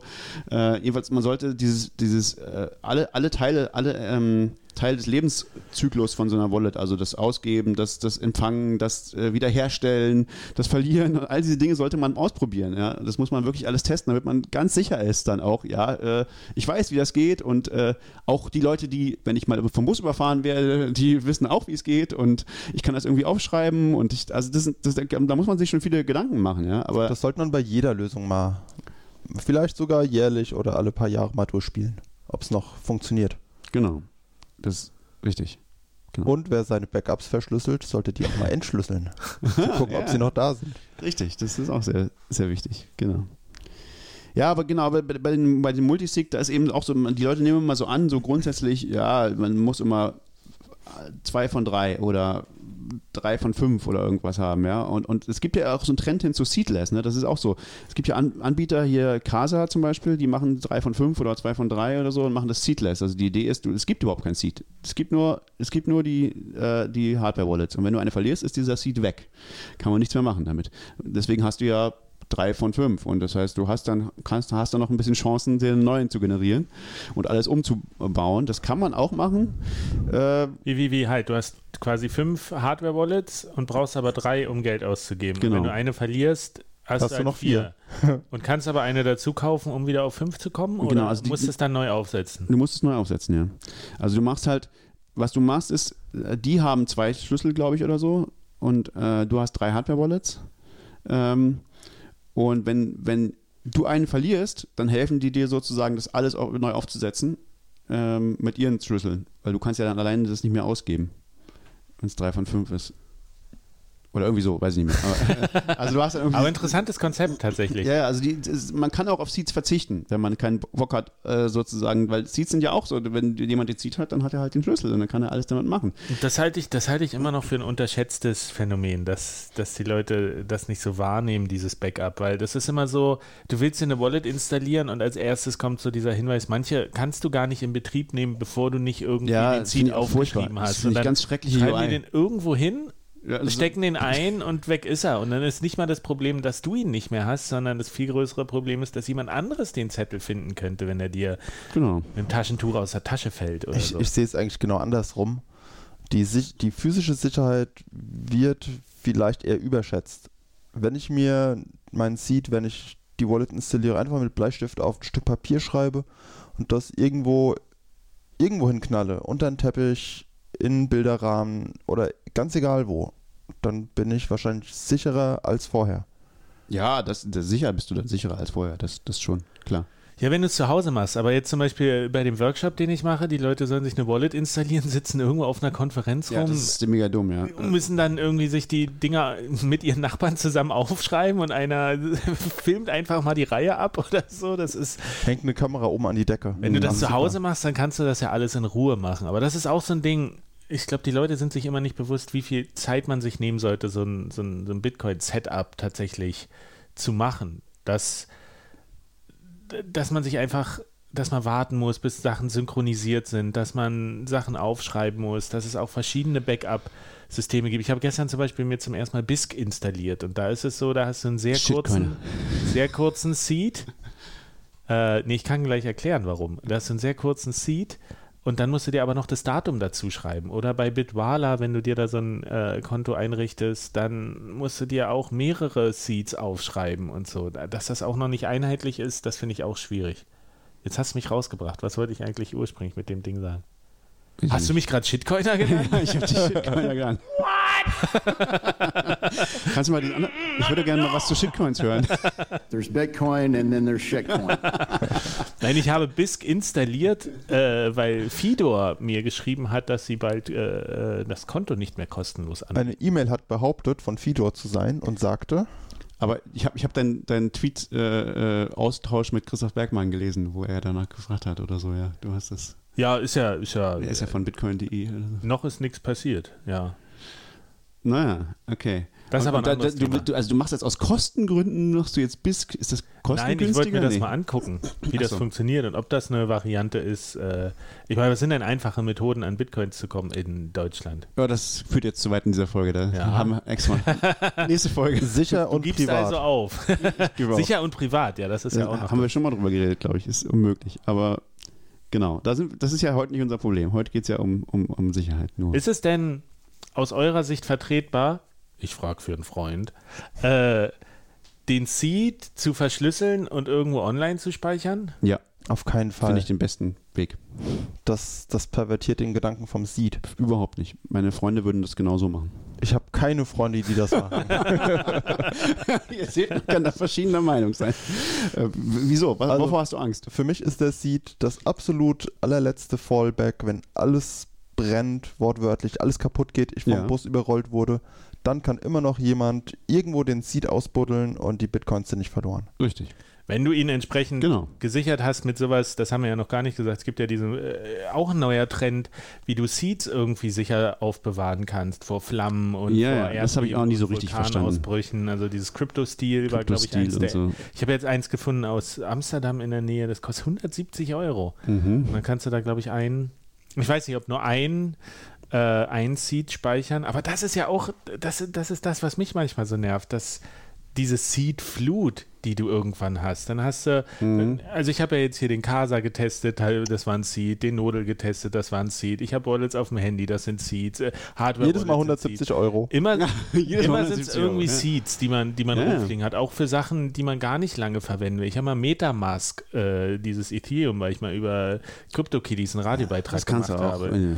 Ja, aber es sind Da so, brauchst du nicht auf. In der Pfeife überall fliegen diese Seeds rum und ähm, ich frage mich, wie man, ob es da nicht eine bessere Lösung gibt, das mal, das mal zu sichern. Auf der anderen Seite, wenn man sagt, so ich habe einen Seed-Tresor, dann ist das auch wieder der, Das ist der keine mega gute Idee. Honeypot auf Ja, der. ja, nee, ist, nee. Also was hast du dagegen, die, also wenn ich, wenn, man, wenn ich die mit einer guten Passphrase, das ist eben das Ding, die Passphrasen sind auch so ein grundsätzliches Ding. Ja, da musst du die Passphrase aufbewahren. In meinem Brain kann ich die noch aufbewahren. Naja, die hilft dir nicht, wenn du überrollt wirst. Ja, dann muss ich es noch jemand anderen sagen. Und dann brauchst du auch nicht verschlüsseln. Doch. Dann kannst du ihm doch auch gleich den Seed geben. Nee. Weil den Sheet kann er sich ja nicht merken. Also, also erstens, erstens es ist immer gut, zwei Dinge zu haben. Es ist ja wieder zwei Faktoren. Also wir haben, wir haben ein, ein Secret Seed sozusagen, der ist aber nicht so besonders secret, also der ist ja verschlüsselt, ne? verschlüsselter Seed. Ähm, und mit einer Passphrase. Die Passphrase kann man sich merken. Ähm, die, der, der Seed, der ist auf in irgendeinem Cloud-Speicher von einer Firma, der ich zutrauen würde, nicht äh, alle meine Daten zu verlieren, aber der ich nicht vertraue und, weiter. Und die sagt, äh, don't be evil. Die sagt zum Beispiel Don't be evil, ja. Oder sagt nicht mehr don't Oder be sagt die evil. es nicht mehr, ist egal. Jedenfalls werden sie nicht meine Passphrase äh, rauskriegen. Ähm, deswegen können sie damit gar nichts anfangen. Aber sie, es geht mir nur darum, dass sie es nicht verlieren. Und das ist für mich sicherer, das irgendwie Google zu geben, als das irgendwo zu verbuddeln, weil ich könnte vergessen, wo ich verbuddelt habe oder jemand könnte es fressen oder was auch immer. Ich glaube irgendwie daran, dass Google nicht meine Daten verliert. Aber damit hast du eine Abhängigkeit mehr und keinen Sicherheitsgewinn. Doch, ich, ich bin völlig sicher. Und meine, auch meine Erben können, können das von Google wieder herholen und die müssen nur die Passphrase wissen. Ja, können sie das? ja klar. Wäre ich mir nicht so sicher. Facebook gibt die Daten. Dann mache ich es halt nicht nur bei Google, sondern man macht es auch noch bei Facebook und auch noch. Nee, Facebook Und ist schlecht. vergräbst es Aber irgendwo. irgendwo, ich habe halt mehrere. Und man kann es ja auch noch irgendwo vergraben, ist ja egal. Aber, aber pff, äh, gut, da- aber da sehe ich ein, dass Leute da. Gut, dann ist dein Geheimnis aber nicht der Seed, sondern die Passphrase. Sind. Genau. Damit hast du immer noch genau ein Geheimnis. und eine Abhängigkeit, nämlich, dass die Erben es gebacken kriegen müssen, den verschlüsselten Seed ranzubekommen. Und die müssen die Passphrase geheim halten. Ja, sonst ist es eine Brain Wallet. Das, eine Brain Wallet ist halt gefährlich, weil da kannst du, du kann, Passphrases kannst du halt, also du brauchst schon auch noch das Geheimnis sozusagen. Also das, das, das ich glaube nie, also was ich nicht, ähm, ich, ich, ich will ja auch nicht, dass sozusagen mein, mein verschlüsselter ähm, Key das ist das Secret, dass das öffentlich ist. Das will ich auch nicht. Wenn ich das wüsste, dass es öffentlich ist, würde ich einen neuen anlegen. Aber das ist doch damit de facto öffentlich. Nö, nur weil es bei Google, bei meinem persönlichen Google-Dings ist, nur. weiß ich das nicht. Wir reden die ganze Zeit über eingeschleuste, bösartige Angestellte bei Bitcoin. Ja, das könnte ja sein, dass das passiert, aber, aber das sagen wir mal, deswegen habe ich ja Defense in Depth noch, einen Pass, noch eine Passphrase, die auch schwer zu erraten ist. Aber, aber ich kann nicht einfach jemand, also wenn ich nur eine Passphrase habe sozusagen, dann kann ich äh, alle Passphrases für alle Menschen durchiterieren und immer gucken, ob da Bitcoins drauf sind. Ja, das kann ich nicht, wenn ich, wenn ich erstmal sozusagen den 256-Bit Seed erraten müsste. Denn äh, das geht ja nicht. Also okay, andersrum. Welchen Nachteil hast du, wenn du deinen Erben einfach nur den Seed in die Hand drückst? Na, wo wo habe ich den denn gespeichert, diesen Seed? Wo ist der denn? Auf ein, auf, ein, Stück Papier auf oder ein Stück, Stück Papier, Metall, dass wenn jemand egal. vorbeikommt und Papier, kann er sich das Papier nehmen und meine Bitcoins nehmen. Fertig. Ja, kann, kann sich aber auch die Passphrase nehmen. Nee, die, die, hat er ja im Kopf. Die sind ja, die sind ja memorabel. Die ist nicht nirgendwo aufgeschrieben. Ach, Scheiße, das ist, das, oh, das, das ist mir dann, oh, das ist doch viel zu unsicher. Das ist doch nichts unsicher. Was ist denn daran unsicher? Wenn du einen komplizierten Satz, den nur du dir persönlich und, und, und deine, deine Angehörigen sich merken können, dann, ähm, wenn er kompliziert genug ist, dann wird er verloren gehen. Nö, glaube ich nicht. Das ist genau dieses musst, Deswegen musst du es öfter probieren. genau das Problem. Deswegen musst du es öfter einmal im Jahr probieren, ob das, ob das noch geht. Im Zweifelsfall wird der Seed oder der Passphrase erst getestet, wenn du unterm Bus liegst. Nö, das wäre natürlich, das ist natürlich schlecht. Okay, das, das wäre natürlich eine schlechte Politik. Deswegen musst du wie alle, alle Security-Dinge, musst du das einmal im Jahr testen, ob das geht. Und deine Verwandten abfragen, ob sie den geheimen Satz genau. kennen. Am besten am Telefon. das ist vielleicht nicht so gut. Ja, WhatsApp ist doch verschlüsselt. Ja, aber also da, aber ihr seht schon, man kann da verschiedene, verschiedene Meinungen haben. Manche Leute glauben an physische Dinge. Ich glaube nicht so an physische Dinge, weil ich die verliere. ähm, aber. Ja, aber es zeigt das Kernproblem. Du kommst, egal wie viele Sicherheitsvorkehrungen du machst, am Ende hast du immer dieses Geheimnis, was du irgendwo entweder rumliegen hast oder vergessen kannst. Also du kannst immer noch eine Stufe mehr machen. Du hast dein Seed, den kannst du liegen lassen oder du verschlüsselst den noch extra. Äh, dann hast du aber wieder den Schlüssel, mit dem du irgendwas machen musst. Ja, aber ich denke, das macht es besser, weil dieses, also klar, den, den du musst eine ausgewogene Menge aus, finden. Ja, ja, klar. Das, das, ist auch individuelle Dinge. Für manche Leute ist wie gesagt Seedless am besten. Du kannst auch ganz Seedless machen, ja. Ähm, indem du halt äh, brutales Multisig mit, mit verschiedenen Hardware-Devices machst, wo du halt dann eins verlieren kannst. So.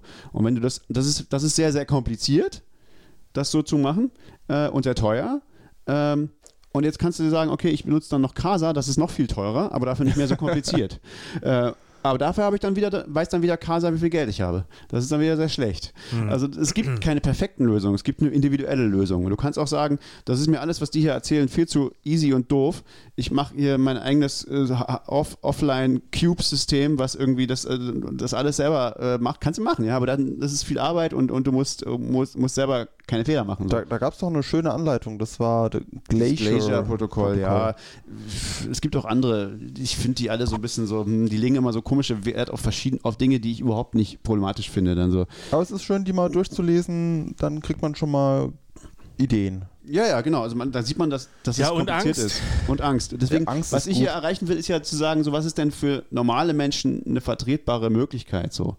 Äh, und, und ich glaube, dass, dass ein Multisig von verschiedenen, mindestens zwei Hardware-Wallets ist, glaube ich, eine gute Möglichkeit. Damit bist du schon viel, viel höher als der Durchschnitts-Bitcoin-User. Genau. Und da musst du, dich halt nur noch, musst du dich halt nur noch fragen, hier, was mache ich denn jetzt mit den Seeds? Wenn ich nur zwei von zwei habe, dann würde ich schon die Seeds aufbewahren, ja. Eine von denen kann schon mal kaputt gehen. Ähm, das Tückische bei Seedless ist natürlich, du hast verschiedene Geräte, eins ist kaputt. Und vielleicht merkst du erst dann, dass das andere schon längst auch nicht mehr ging. Genau, deswegen ist es wichtig, diese Dinge bei all diesen Dingen ist es wichtig, das regelmäßig auszuprobieren. Das ist sehr, sehr wichtig. Das also quasi wie man sich in meinem normalen Konto einmal im Monat den Bankauszug äh, holt, sollte man aber, regelmäßig aber ich habe das, seine ich, Hardware. Das ist, wer, wer, macht sowas? Also ich habe tatsächlich eine Story dazu. Ich habe äh, ich habe tatsächlich, ich hatte, hatte mir diese erste Hardware-Wallet HW1 von, von Ledger gekauft damals. Das war so ein kleiner Chip, ja. Die hatte ich mir irgendwie, die hat 10, 10 Euro gekostet. Die habe ich damals gekauft und habe tatsächlich da eine ganze Menge Geld drauf getan, damals. ähm, hatte das da so ein, zwei, drei Jahre drauf liegen. Dann wollte ich das erste Mal was ausgeben und habe festgestellt, ich kann es nicht ausgeben, es funktioniert nicht. Das Ding war kaputt. ich habe es nie probiert. Lernt aus Stefans Fehlern. Aber zum Glück hatte ich einen Stefans verschlüsselten. Seed und den konnte ich wieder entschlüsseln und dann konnte ich es ausgeben. Aber, aber hätte ich dieser Hardware-Wallet vertraut, ich wäre mein ganzes Geld weg gewesen. So, äh, war irgendwie, also das, ja, es ist alles tricky, man muss es alles probieren, sehr, sehr, sehr wichtig. Ähm, Ja, das Wichtigste finde ich wirklich ist, man muss sich genau überlegen und auch Zeit dafür nehmen, vor was will ich mich schützen und was ist mein Profil. Also wie Ja. oft will ich Bitcoins ausgeben? Will ich die jetzt irgendwie sicher haben und dann zehn Jahre liegen lassen oder will ich monatlich beim Stammtisch mein, mein Getränk damit bezahlen können? Genau. Und deswegen, wichtig- äh, normalerweise für die meisten Leute wird wahrscheinlich auch die Antwort sein, ich will beides. Ich will mindestens zwei Dinge. Ich will mindestens zwei Sachen. Ich will mindestens eins, was mir scheißegal ist, was ich auf meinem Handy habe, wo ich 100 Euro maximal drauf habe. Und ich will eins, wo ich den Rest drauf habe und den will ich cold irgendwie haben. Also mit irgendwie Hardware-Wallet oder irgendwas, also möglichst sicher. Mindestens, aber es kann natürlich auch sein, dass du dazwischen noch mehrere andere Varianten hast. Dass du Ultra Cold Storage hast, dass du Cold Storage hast, dass du hm, sehr sicher, irgendwas du glaubst, ein sicheres System, da hast du, hast du Warm Storage und du hast ein Schei- Schme- Schmeiß weg Geld. Ähm, also es kann auch sein, ja. Das ist, das ist wieder eine individuelle Frage so. Und da wiederum ist Be Your Own Bank ist ganz schön, man kann es sich auch wirklich selbst freigestalten. Ja, aber du musst es auch. Ja, Na, du musst nicht, du kannst auch sagen, ich vertraue Ja. Coinbase. Naja, gut. Oder wem auch immer. Äh, irgendwem anders, irgendeiner. Aber auch das ist eine Entscheidung. Das ist auch eine Entscheidung, genau. Das ist eine wichtige. Und wie, wie wir am Anfang ja schon sagten, also wenn du dein Geld auf sowas wie Coinbase oder einer äh, Exchange hast, äh, wie, also wir, wir können uns gar nicht vorstellen, wie das sicher ist, wie, man, wie das ist, das sicher zu machen. Das geht gar nicht. Also das ist unmöglich. Also se selbst wenn man denken würde, dass die alle äh, dass die alle äh, nichts Böses im Schild führen und, und die besten Experten der Welt sind. Es ist einfach unmöglich, glaube ich, auf Dauer sowas, sowas sicher zu halten. Also das, da, da ist irgendwie klar, dass irgendwann das gehackt werden muss. Ja, man sagt ja so schön, es gibt nur zwei Sorten von Börsen, die, die gehackt wurden und die, die noch gehackt werden. Ja, also das ist, es ist so schwer, glaube ich, das, das sicher zu machen. Das, das ist eigentlich unmöglich. Ähm, aber egal. Worüber wir auch gar nicht gesprochen haben bisher, ist sowas wie Lightning. Wie man, wie man Oh, das Geld, ich will das jetzt nicht anreißen, aber nur mal, was uns da noch bevorsteht. Ach komm, das schneiden wir raus. ja, äh, habe ich jetzt gar nicht drüber nachgedacht, ehrlich gesagt. Nee, ist ja auch für die meisten noch gar nicht so relevant, weil du benutzt irgendwie, wenn du ein bisschen fancy bist, hast du die Blue Wallet auf dem Telefon und kannst schon mal ein bisschen was Custodial verschicken. Aber äh, das ist ja nochmal eine ganz, ganz neue Welt, wie du dann das versuchst wieder zu Ja, sichern. aber auch da, da würde ich sagen, ist das Problem in einer gewissen Weise auch nicht so groß für die meisten Leute, weil also ich habe mehrere Lightning Wallets auf meinem Handy und da habe ich auch Geld drin, aber das ist halt auch, das ist halt Geld, was ich auf meinem Handy habe. So, das, dafür ist ja Lightning auch irgendwie da, finde ich. Das ist für kleine Beträge da. Also wenn, wenn ich mein Bier bezahlen will, dann das ist auch okay. Ich trage ja auch meine Brieftasche mit mir rum und habe da 50 Euro drin, weil ich mal äh, Bier bezahlen will. Warum kann ich das nicht auf einer Lightning Wallet haben, der ich auch halbwegs vertraue? So, das, das, das ist okay, finde ich. Das ist, was anderes ist, wenn du einen Lightning Node betreibst, der routen soll und wo du wirklich viel Geld drauf, da brauchst du ja auch Geld, dass da auch live drauf, das ist dann wirklich eine Kunst. Also das ist, aber das ist jetzt auch nichts, was, da, da, da, da bist du sozusagen schon fast ein Unternehmen, ja. Also da musst du schon dir Gedanken machen. Das ist dann nicht, vielleicht nicht ganz so schwierig wie eine Börse zu unterhalten, aber es ist schon. Aber es ist schon ganz schön reckless dann. es ist schon ziemlich reckless, ja. nicht umsonst, genau. Also da, das ist, finde ich, out, out of scope. Also das müssen wir heute nicht besprechen, wie man das sicher macht, denke Was ich. ich noch für, einen- für einen Gedanken hatte, der mir so ein bisschen am Rande zu dem Thema gekommen ist, ist, wir sind jetzt alle schon ein paar Jahre dabei bei dem Thema und irgendwie am Anfang, ich hatte es ja gesagt, ich hatte auch mal äh, irgendwelche Wallets auf, auf, auf dem Rechner, äh, die ich dann verwendet habe. Da habe ich, glaube ich, ging mal meine erste Spendenadresse oder sowas dahin. Und es gibt ja auch immer diesen Spruch, man soll keine Seeds und keine Schlüssel wegwerfen. So, aber über die Jahre sammelt sich einfach so ein Riesenberg an äh, an alter Software irgendwie. Es gibt ja auch Leute, die, die äh, löschen einfach mal die Transaktionshistorie, indem sie dieselbe Wallet nochmal installieren auf dem Telefon, um das wieder ein bisschen, äh, falls doch mal jemand Zugriff darauf hat, um das wieder ein bisschen cleaner zu halten. Ähm, ich habe mich immer gefragt, wie gibt es kein Managementsystem, um so alte Schlüssel und alte Keys und alte Seeds zu verwalten? Klar, gibt es. Könnt ihr alle mir schicken. Ja, aber wäre es nicht genial, wenn es sowas gäbe wie so, so ein kleiner Watchtower, wo du sagst, so, ist, ist ein alter Seed, ein alter Schlüssel brauche ich nicht mehr. Kommt in diese Kiste. Kiste kann auch irgendwas Digitales sein.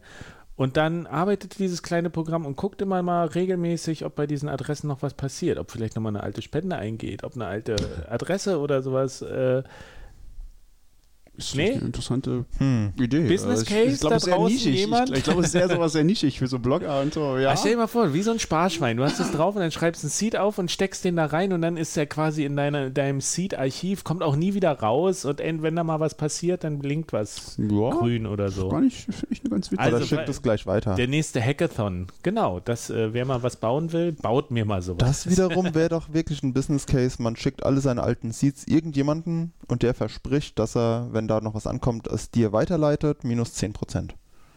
Das wäre auch eine Idee, ja. Wäre auch ein gutes Business vielleicht. Könnte man drüber nachdenken. You've heard it her first here. Das ist dein Liebling, ne? Das haben wir auch noch. Aber irgendwie habe ich immer verpasst, das zu. Ja, die Privatsphäre sagt natürlich, nein, ihr dürft eure alten Seeds auch nicht weitergeben. Nein, genau. Ganz schlecht. selber verwalten. So, wir sind ähm, durch unser Dokument fast durch. Du Naja, hast nee, noch was aufgeschrieben noch mit was- Elektrum. Ja, genau. Also die Frage ist ja, wenn ich jetzt wirklich so sicher sein will und ich will Hardware-Wallets benutzen, wie benutze ich die denn? Insbesondere, wie will ich, wenn ich Multisig habe, das war ja bis jetzt immer noch so, ah, geht gar nicht so, sehr schwierig.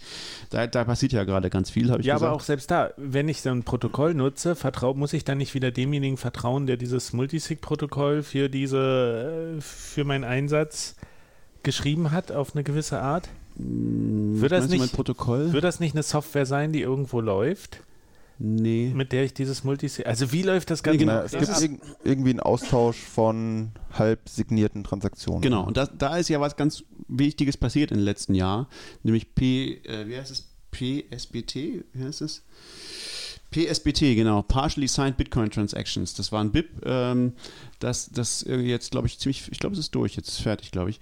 Ähm, da gibt es halt einen Standard dafür jetzt, seit, seit ungefähr einem Jahr. Das habe ich damals auch irgendwie so, ja, irgendein Standard für irgendwelchen Austausch ist nicht so wichtig, aber das, glaube ich, ist schon sehr, sehr, sehr wichtig. Ist jetzt wirklich ein offizieller Standard, wie man äh, partiell, also halb signierte Transaktionen austauscht. Und das Schöne ist, dass, dass da jetzt fangen halt die, das macht es halt viel einfacher, Wallets zu, zu bauen, die zum Beispiel mit Multisig, äh, mit, mit Hardware-Wallets äh, zusammenarbeiten. Äh, und da ist dann halt auch wurscht, was es für eine Hardware-Wallet ist. Und da passiert halt gerade super viel. Es gab also dieses das PSBT, dann gibt es HWI, das ist eine, eine, eine Library, ähm, die, also ein Hardware-Wallet-Interface heißt das, die für Bitcoin Core und aber auch für andere Dinge zu benutzen ist. Das heißt, man kann jetzt direkt Hardware, äh, Bitcoin Core mit Hardware-Wallets benutzen, mit diesem HWI-Interface. Ähm, das ist neu. Dann gibt es jetzt auch neue Miniscript, ganz neu, äh, so ein Ding von, von Peter Wui und ähm, noch ein paar anderen Leuten. Äh, da das benutzt äh, sozusagen, das schafft, das, das ist dazu da, ähm, kompliziertere Skripte, also die zum Beispiel sowas sagen wie, naja, zwei von drei, aber der dritte Schlüssel ist selber wieder irgendein Multisig oder ist irgendwie Timelock oder irgendwas. Und man könnte ja sich verschiedene verrückte Sachen ausdenken, was man, also darüber haben wir noch gar nicht gesprochen. Man könnte ja auch sagen, man macht so äh, eine Vault machen, irgendwas, was, was sozusagen, wo, wo der Bitcoin erst ausgebbar ist in ein paar Jahren oder so. Ähm, Oder für gewisse Größen, dass du sagst, du kannst mit der Wallet alles im Kleinbetrag äh, bis, bis 0,1 Bitcoin ausgeben, aber alles, was größer ist, brauchst du einen Multisig. ja, ob das so geht? So Das habe ich noch nie gehört. Ich glaub, ja, aber das lustig. geht nicht mit Script, glaube ich. Aber das, dazu müsstest du wieder eine Party haben, glaube ich, die das enforced. Also das, das kannst du ja machen mit so Sachen, mit so, wenn du so Anbieter hast wie Casa oder so, dann könntest du denen ja Policies sagen und sagen, du signierst nichts, was mehr als das am Tag ist oder so. Das kannst du natürlich machen. Ja, aber Bitgo macht doch sowas, habe ich gehört. Bitgo und so, solche Leute machen das, genau. äh, genau, aber, aber da passiert irgendwie gerade ganz viel und deswegen, das hat auch schon Was, was war das letzte? Das habe ich noch nie von gehört. Miniscript, das ist dieses neue, also dieses eigentlich eine Miniscript ist ziemlich, ziemlich cool. Das ist eine ähm, Subsprache von Script, also von Bitcoin-Script, ähm, die sozusagen nur die wichtigen Fälle abdeckt, also nur die, die man wirklich braucht, die in der Praxis wirklich vorkommen, aber dafür ähm, viel besser äh, analysierbar ist als das, das normale Skript und man kann da also ganz leicht so, es gibt sowas, das heißt ähm, Output Descriptors, glaube ich, heißt das. Das ist auch in Bitcoin Core schon eine Weile drin. Das ist eine einfachere Sprache, wo du so halt sowas schreiben kannst wie ein Ohr von, also im Prinzip ist es End und Ohr, also und, und, ähm, und Thresholds ähm, also Grenzen, zwei von irgendwas oder so, von ähm, entweder einfach Keys oder, ähm, oder was mit Time, Timeout oder was mit Hash. Das ist irgendwas ein Hash. Das sind drei, die, die drei Dinge und davon alle End- und OR und, und Threshold-Kombinationen sozusagen. Das sind eigentlich alle sinnvollen Skripts, die man so kennt, mit ganz, ganz wenigen Ausnahmen. Und über, wenn du das in einer vernünftigen Sprache aufschreibst, in einer vernünftigen formalen Sprache, dann kannst du da halt ganz viele Sachen statisch analysieren. Du kannst zum Beispiel fest, feststellen, äh, wie groß muss denn das Skript sein, dass das wieder ausgibt und so. Und du kannst sagen, äh, kannst halt, du kannst es halt kompilieren in, in ein normales Skript und weißt dann sicher, ja, das ist jetzt, da wird, kann jetzt nicht irgendwas Komisches damit passieren, weil das, kann, das sind halt, du kannst darüber halt äh, sozusagen statisch ganz viele Beweise, ganz viele Dinge beweisen. Und die haben da halt so, so die Wahl ist ein bisschen komisch, also die haben da eine, eine C, aber es ist natürlich typisch Peter Wuyi, eine C Library und eine Rust Library von Andre, Andrew Polstra geschrieben, die, glaube ich, Feature gleich sind oder ähnlich. Ähm, und haben natürlich dabei auch tausende Fehler gefunden. Ich würde sowas ja mit, weiß ich nicht, irgendeinem Theorembeweiser, Cock oder Haskell zumindest oder so machen, aber die haben das machen das natürlich in irgendwelchen niedrige Sprachen. Aber die Idee davon ist halt, von diesen niedrigen Sprachen ist halt, dass, dass jeder die, diese, diese Dinge einbauen kann in seine eigene Wallet. Äh, damit ist es halt sehr viel leichter, jetzt Wallets zu bauen, die irgendwelche komplizierteren Skripte generieren und, und, und das auch sicher tun, sozusagen. Wenn man jetzt diesen Skripten von den beiden guten Leuten glaubt. Das könnte man dann wieder versuchen zu beweisen, ob das stimmt. Aber ähm, das ist jedenfalls eine sehr gute Initiative, glaube ich, weil die, die macht halt äh, die üblichen Skripte sehr viel, sehr viel safer. Ähm, und, und die normalen jetzigen Skripte brauche ich dann nur noch für irgendwelche Spezialfälle. Na, das sind oder Spezialfälle sozusagen. Oder brauche ich die dann gar nicht mehr? Na, die, na, die, die in, in der Blockchain steht immer noch das ganz normale Skript. Aber die, was man halt erkennt, ist sozusagen die normalen Skripte, die in der Blockchain stehen, das sind alles, das ist alles eigentlich ein, Teil, eine Teilmenge von Skript, die man auch formal vernünftig aufschreiben kann, sodass es halt nicht so ein wild, so ein, also Skript ist halt eine ziemlich wilde Ad-Hoc-Definition von Satoshi, wo so, ja, wir schreiben irgendwas irgendwie hin und dann ja, macht irgendwas, so hat irgendeine Semantik. Mhm. Und das kannst du aber auch alles vernünftig formal aufschreiben und sagen, okay, ich kann beweisen, damit kann ich keinen Unsinn machen. Mit allem, was ich da aufschreiben kann, kann ich keinen Unsinn machen, äh, sozusagen. Ähm, und ich kann vorher vorhersagen, sozusagen, was es denn tut. Ähm, genau. Aber das ist nur zur Seite, nur vielleicht so ein bisschen abseitig. Eigentlich geht es darum, äh, was, was kann man mit, mit Hardware-Wallets und so machen. Äh, man kann es, wie gesagt, jetzt neuerdings mit Bitcoin Core benutzen. Das ist allerdings noch mit, ähm, bis jetzt, glaube ich, noch nur mit äh, Command Line und auch kein Multisig, glaube ich, wobei Multisig ist auch eh mit, mit ähm, Bitcoin Core auch schon so eine Sache mit, mit Command Line und so. Wobei, da gibt es jetzt ganz, ganz neu, gibt es von Justin Moon seit ein paar Tagen gibt es neue, so ein neues Ding, das heißt Junction, ist aber auch bis jetzt nur, ähm, das ist eine UI, die Multisig mit Bitcoin Core direkt macht. Ähm, ist aber noch Alpha und nur Testnet und so, aber, aber das kann sicher sein, dass sich das sehr schnell entwickelt und dass das vielleicht die benutzbarste Alternative wird. Im Moment ist die einzige benutzbare Alternative für diese Dinge und das funktioniert tatsächlich, glaube ich, ganz gut, äh, ist Elektron. Also man kann Elektron benutzen und äh, Einfach Elekt weil Elektron mit allem spielt, auf alle Hardware, auf Telefon, auf jedem Betriebssystem und mit allen Hardware-Wallets? Benutzt es gut, man kann drei. eben so gut wie alle Hardware-Wallets. Ich benutze, glaube ich, auch einfach dieses HWI-Ding, denke ich. Jetzt mal nochmal ganz einfach gefragt. Was ist eigentlich Elektrum? Elektrum ist eine Wallet. Also eine Wallet-Software. Nur eine Wallet-Software? Ja.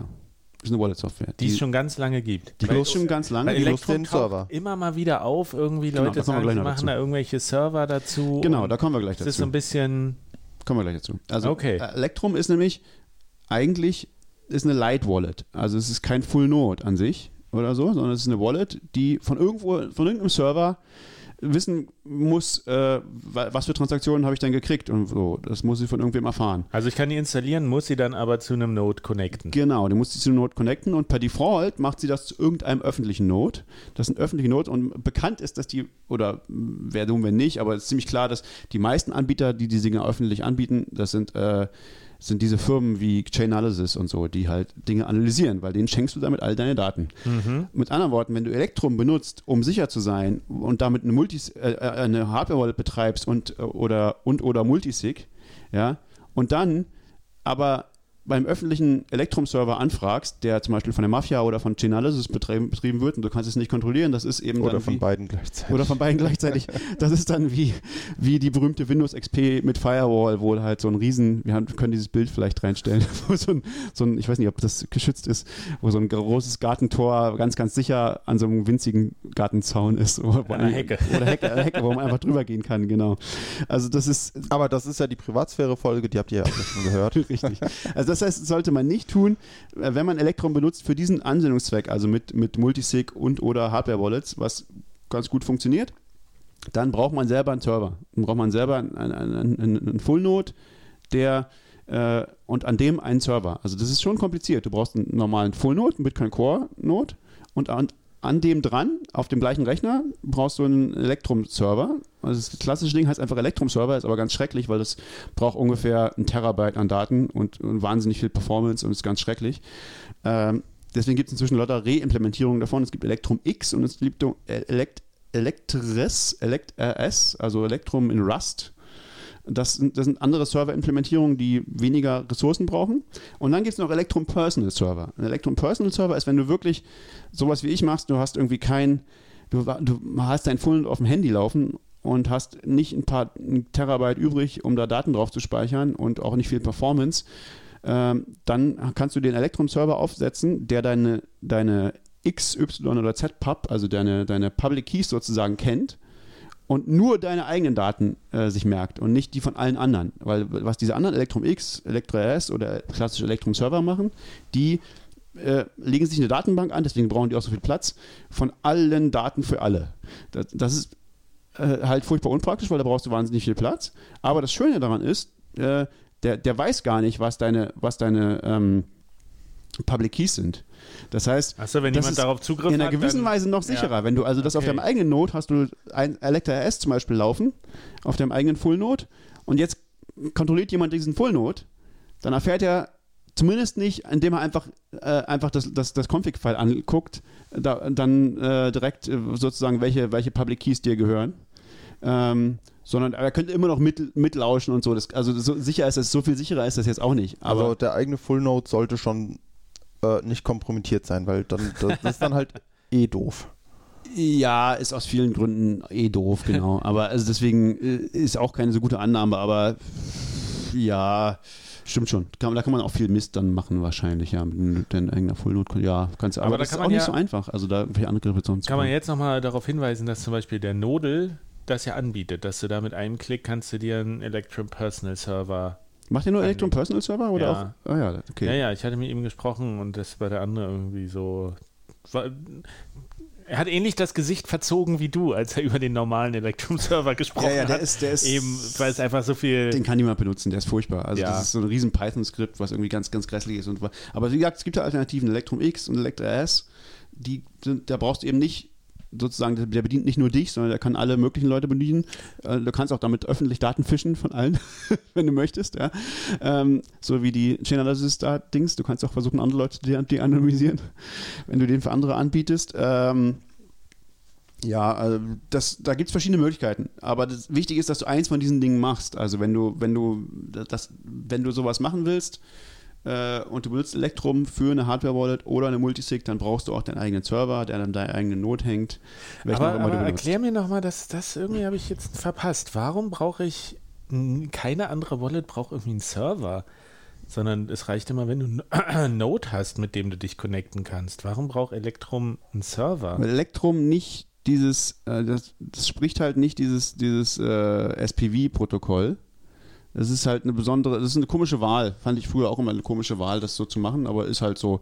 Aber es ist immer noch da und es wird ja viel verwendet. Warum, wenn das so eine komische Wahl ist? Ja, das ist, das ist eine sehr Weil es ein früher Standard geworden ist? viele Die Leute interessiert es nicht. Es läuft auf allen Plattformen. es kann alles. Es kann wirklich Dinge, die kann halt niemand anders. Also Elektro, es ist auch irgendwie, eine, hat auch eine fiese UI und so. Also ich, mir gefällt das auch Das nicht. sind alles Elektrum. keine positiven Sachen, Nee, nee, die aber- du jetzt hast. Aber, aber, das, aber das kann halt alles. Also das kann halt Dinge, die kann niemand anders. Das kann halt mit jeder Hardware-Wallet, mit einer UI, das kannst du halt mit einer UI benutzen, mit jeder Hardware-Wallet und du kannst Multisig mit diesen Hardware-Wallets machen. Das kann bis jetzt niemand anders. Da Ah, wird ja. vielleicht jetzt viel passieren. Dieses Sachen wie dieses Junction-Ding, also dass man dann direkt Bitcoin, äh, den, den, den Full Node benutzt, irgendwie mit, mit irgendeiner UI, die irgendwo Also das, aber das ist auch alles nicht trivial und die haben sich da wirklich Gedanken gemacht. Das ist ja dieser Thomas Vögtlin aus, der wohnt in Berlin, äh, glaube ich. Äh, und die wollen, die wollen, die sind ja auch zum Beispiel darin in, das ist ja alles in Python. Die schreiben gerade auch ihre eigene Lightning-Implementierung in, in Python für dieses Elektrum-Ding. Also das ist so ein Ding, das ist so eine eierlegende Wollmilchsau. Elektrum kann irgendwie alles. Es ist nie irgendwie schön, aber es kann irgendwie alles und es kann irgendwie auch jeder irgendwie bedienen. Es ist halt alles mit UI und alles mit irgendwelchen Disclaimern und Zeug und so. Klingt ein bisschen wie Linux. So für Normalanwender. Du kannst alles machen, kompilierst dir selber hier. Ne, eben nicht. Also Elektrum kann ja, kann, das ist eben eher einfach. Also das ist, es ist ja auch, nicht- es ist nicht clean, aber es ist, es ist schon für Dummy-Anwender irgendwie gedacht. Es ist nicht, Okay. es sagt dir halt alles, was du machen musst. So, es sagt jetzt, jetzt schließ doch mal deine Hardware-Wallet an. Ah, die Hardware-Wallet habe ich jetzt gefunden, das sieht aus wie ein Ledger, Hm, soll ich den benutzen? Ja, soll ich benutzen und so. Es, führt dich halt durch den ganzen Prozess und so. Es ist nicht alles unbedingt elegant und er hat durchaus verschiedene, also, also ich glaube zum Beispiel die, die, die Begründung, warum er gemeint hat, warum benutzen wir extra Server und nicht dieses SPV-Zeug, äh, ist eine ganz vernünftige. Also aus seiner Sicht, er sagt halt so, naja, SPV ist einfach super gefährlich, weil bei SPV, da fragst du irgendjemanden äh, im, im, im Netzwerk und der kann dir irgendwas erzählen. Und, bei, und wenn du das aber eh machst, dann kannst du es auch kannst du auch einfach einen speziellen Server fragen und du weißt, welchen Server du fragst und dem sagst du halt gleich, was alles deine Dinge, was, was deine ähm, was deine Daten sind und tust nicht so, als müsste man, könnte, könnte man das irgendwie schützen durch BIP 37, was aber halt irgendwie Quatsch ist. Das sind alles so Entscheidungen, weiß ich nicht.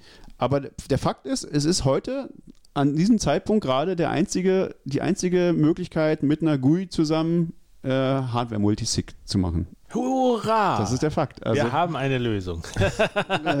Eine Lösung mit Sternchen, aber ja.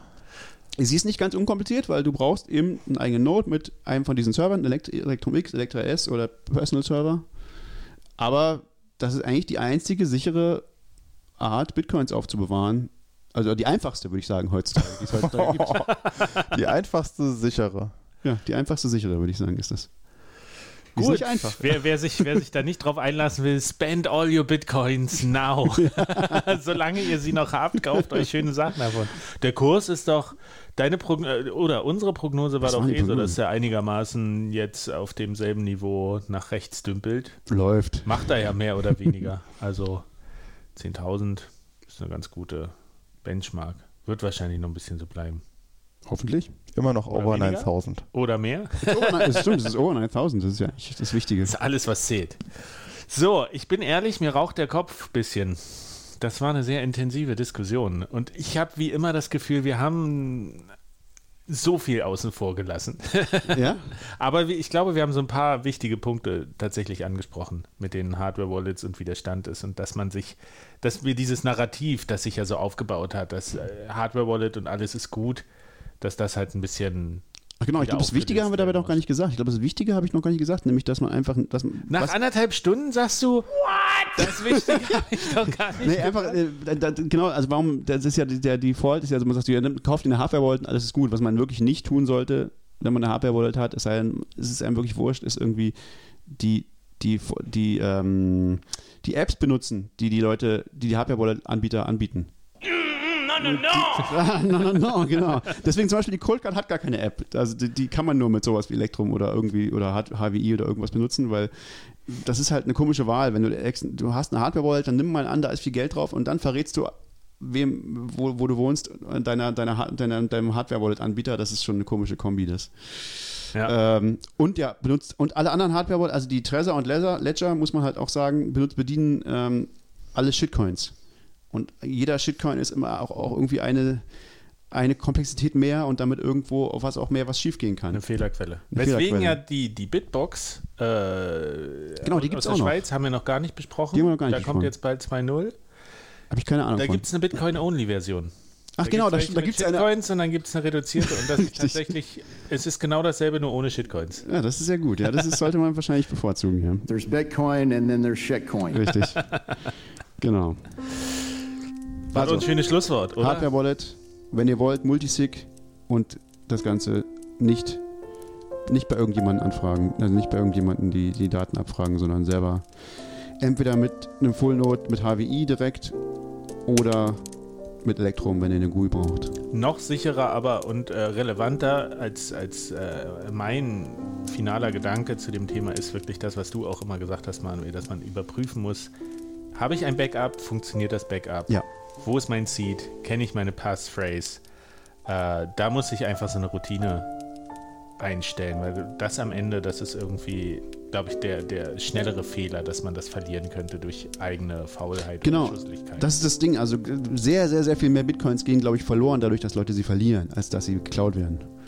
Also das, äh, einfach, indem man irgendwas vergisst. Oder? Naja, in Summe, Ja, ich glaube, das sind beides schon sehr große. das mag sein, ja. Das eine ist größer wahrscheinlich. Aber es trifft mehr öfter, Leute. öfter. Sagen wir Ja. mal, öfter Ja. geht, glaube ich, Bitcoin verloren, als diese geklaut werden, denke ich mal. Es gibt zumindest einen Menschen, der immer noch auf einer Müllhalde in UK. Seine Bitcoin Cash sucht mittlerweile. Aber die werden jetzt immer weniger wert, das ist doch okay. Dann kann er sich, muss er sich irgendwann nicht mehr so ärgern. Ja, das ist, das ist gut. Okay, reißen wir es für heute, hä? Jo. Würde ich sagen. Hammers. Schön war's. Mittag. Tschüss. Sehr gut. Macht's Guten. gut. Verschlüsselt eure Backups. Fährt euch. Tschüss.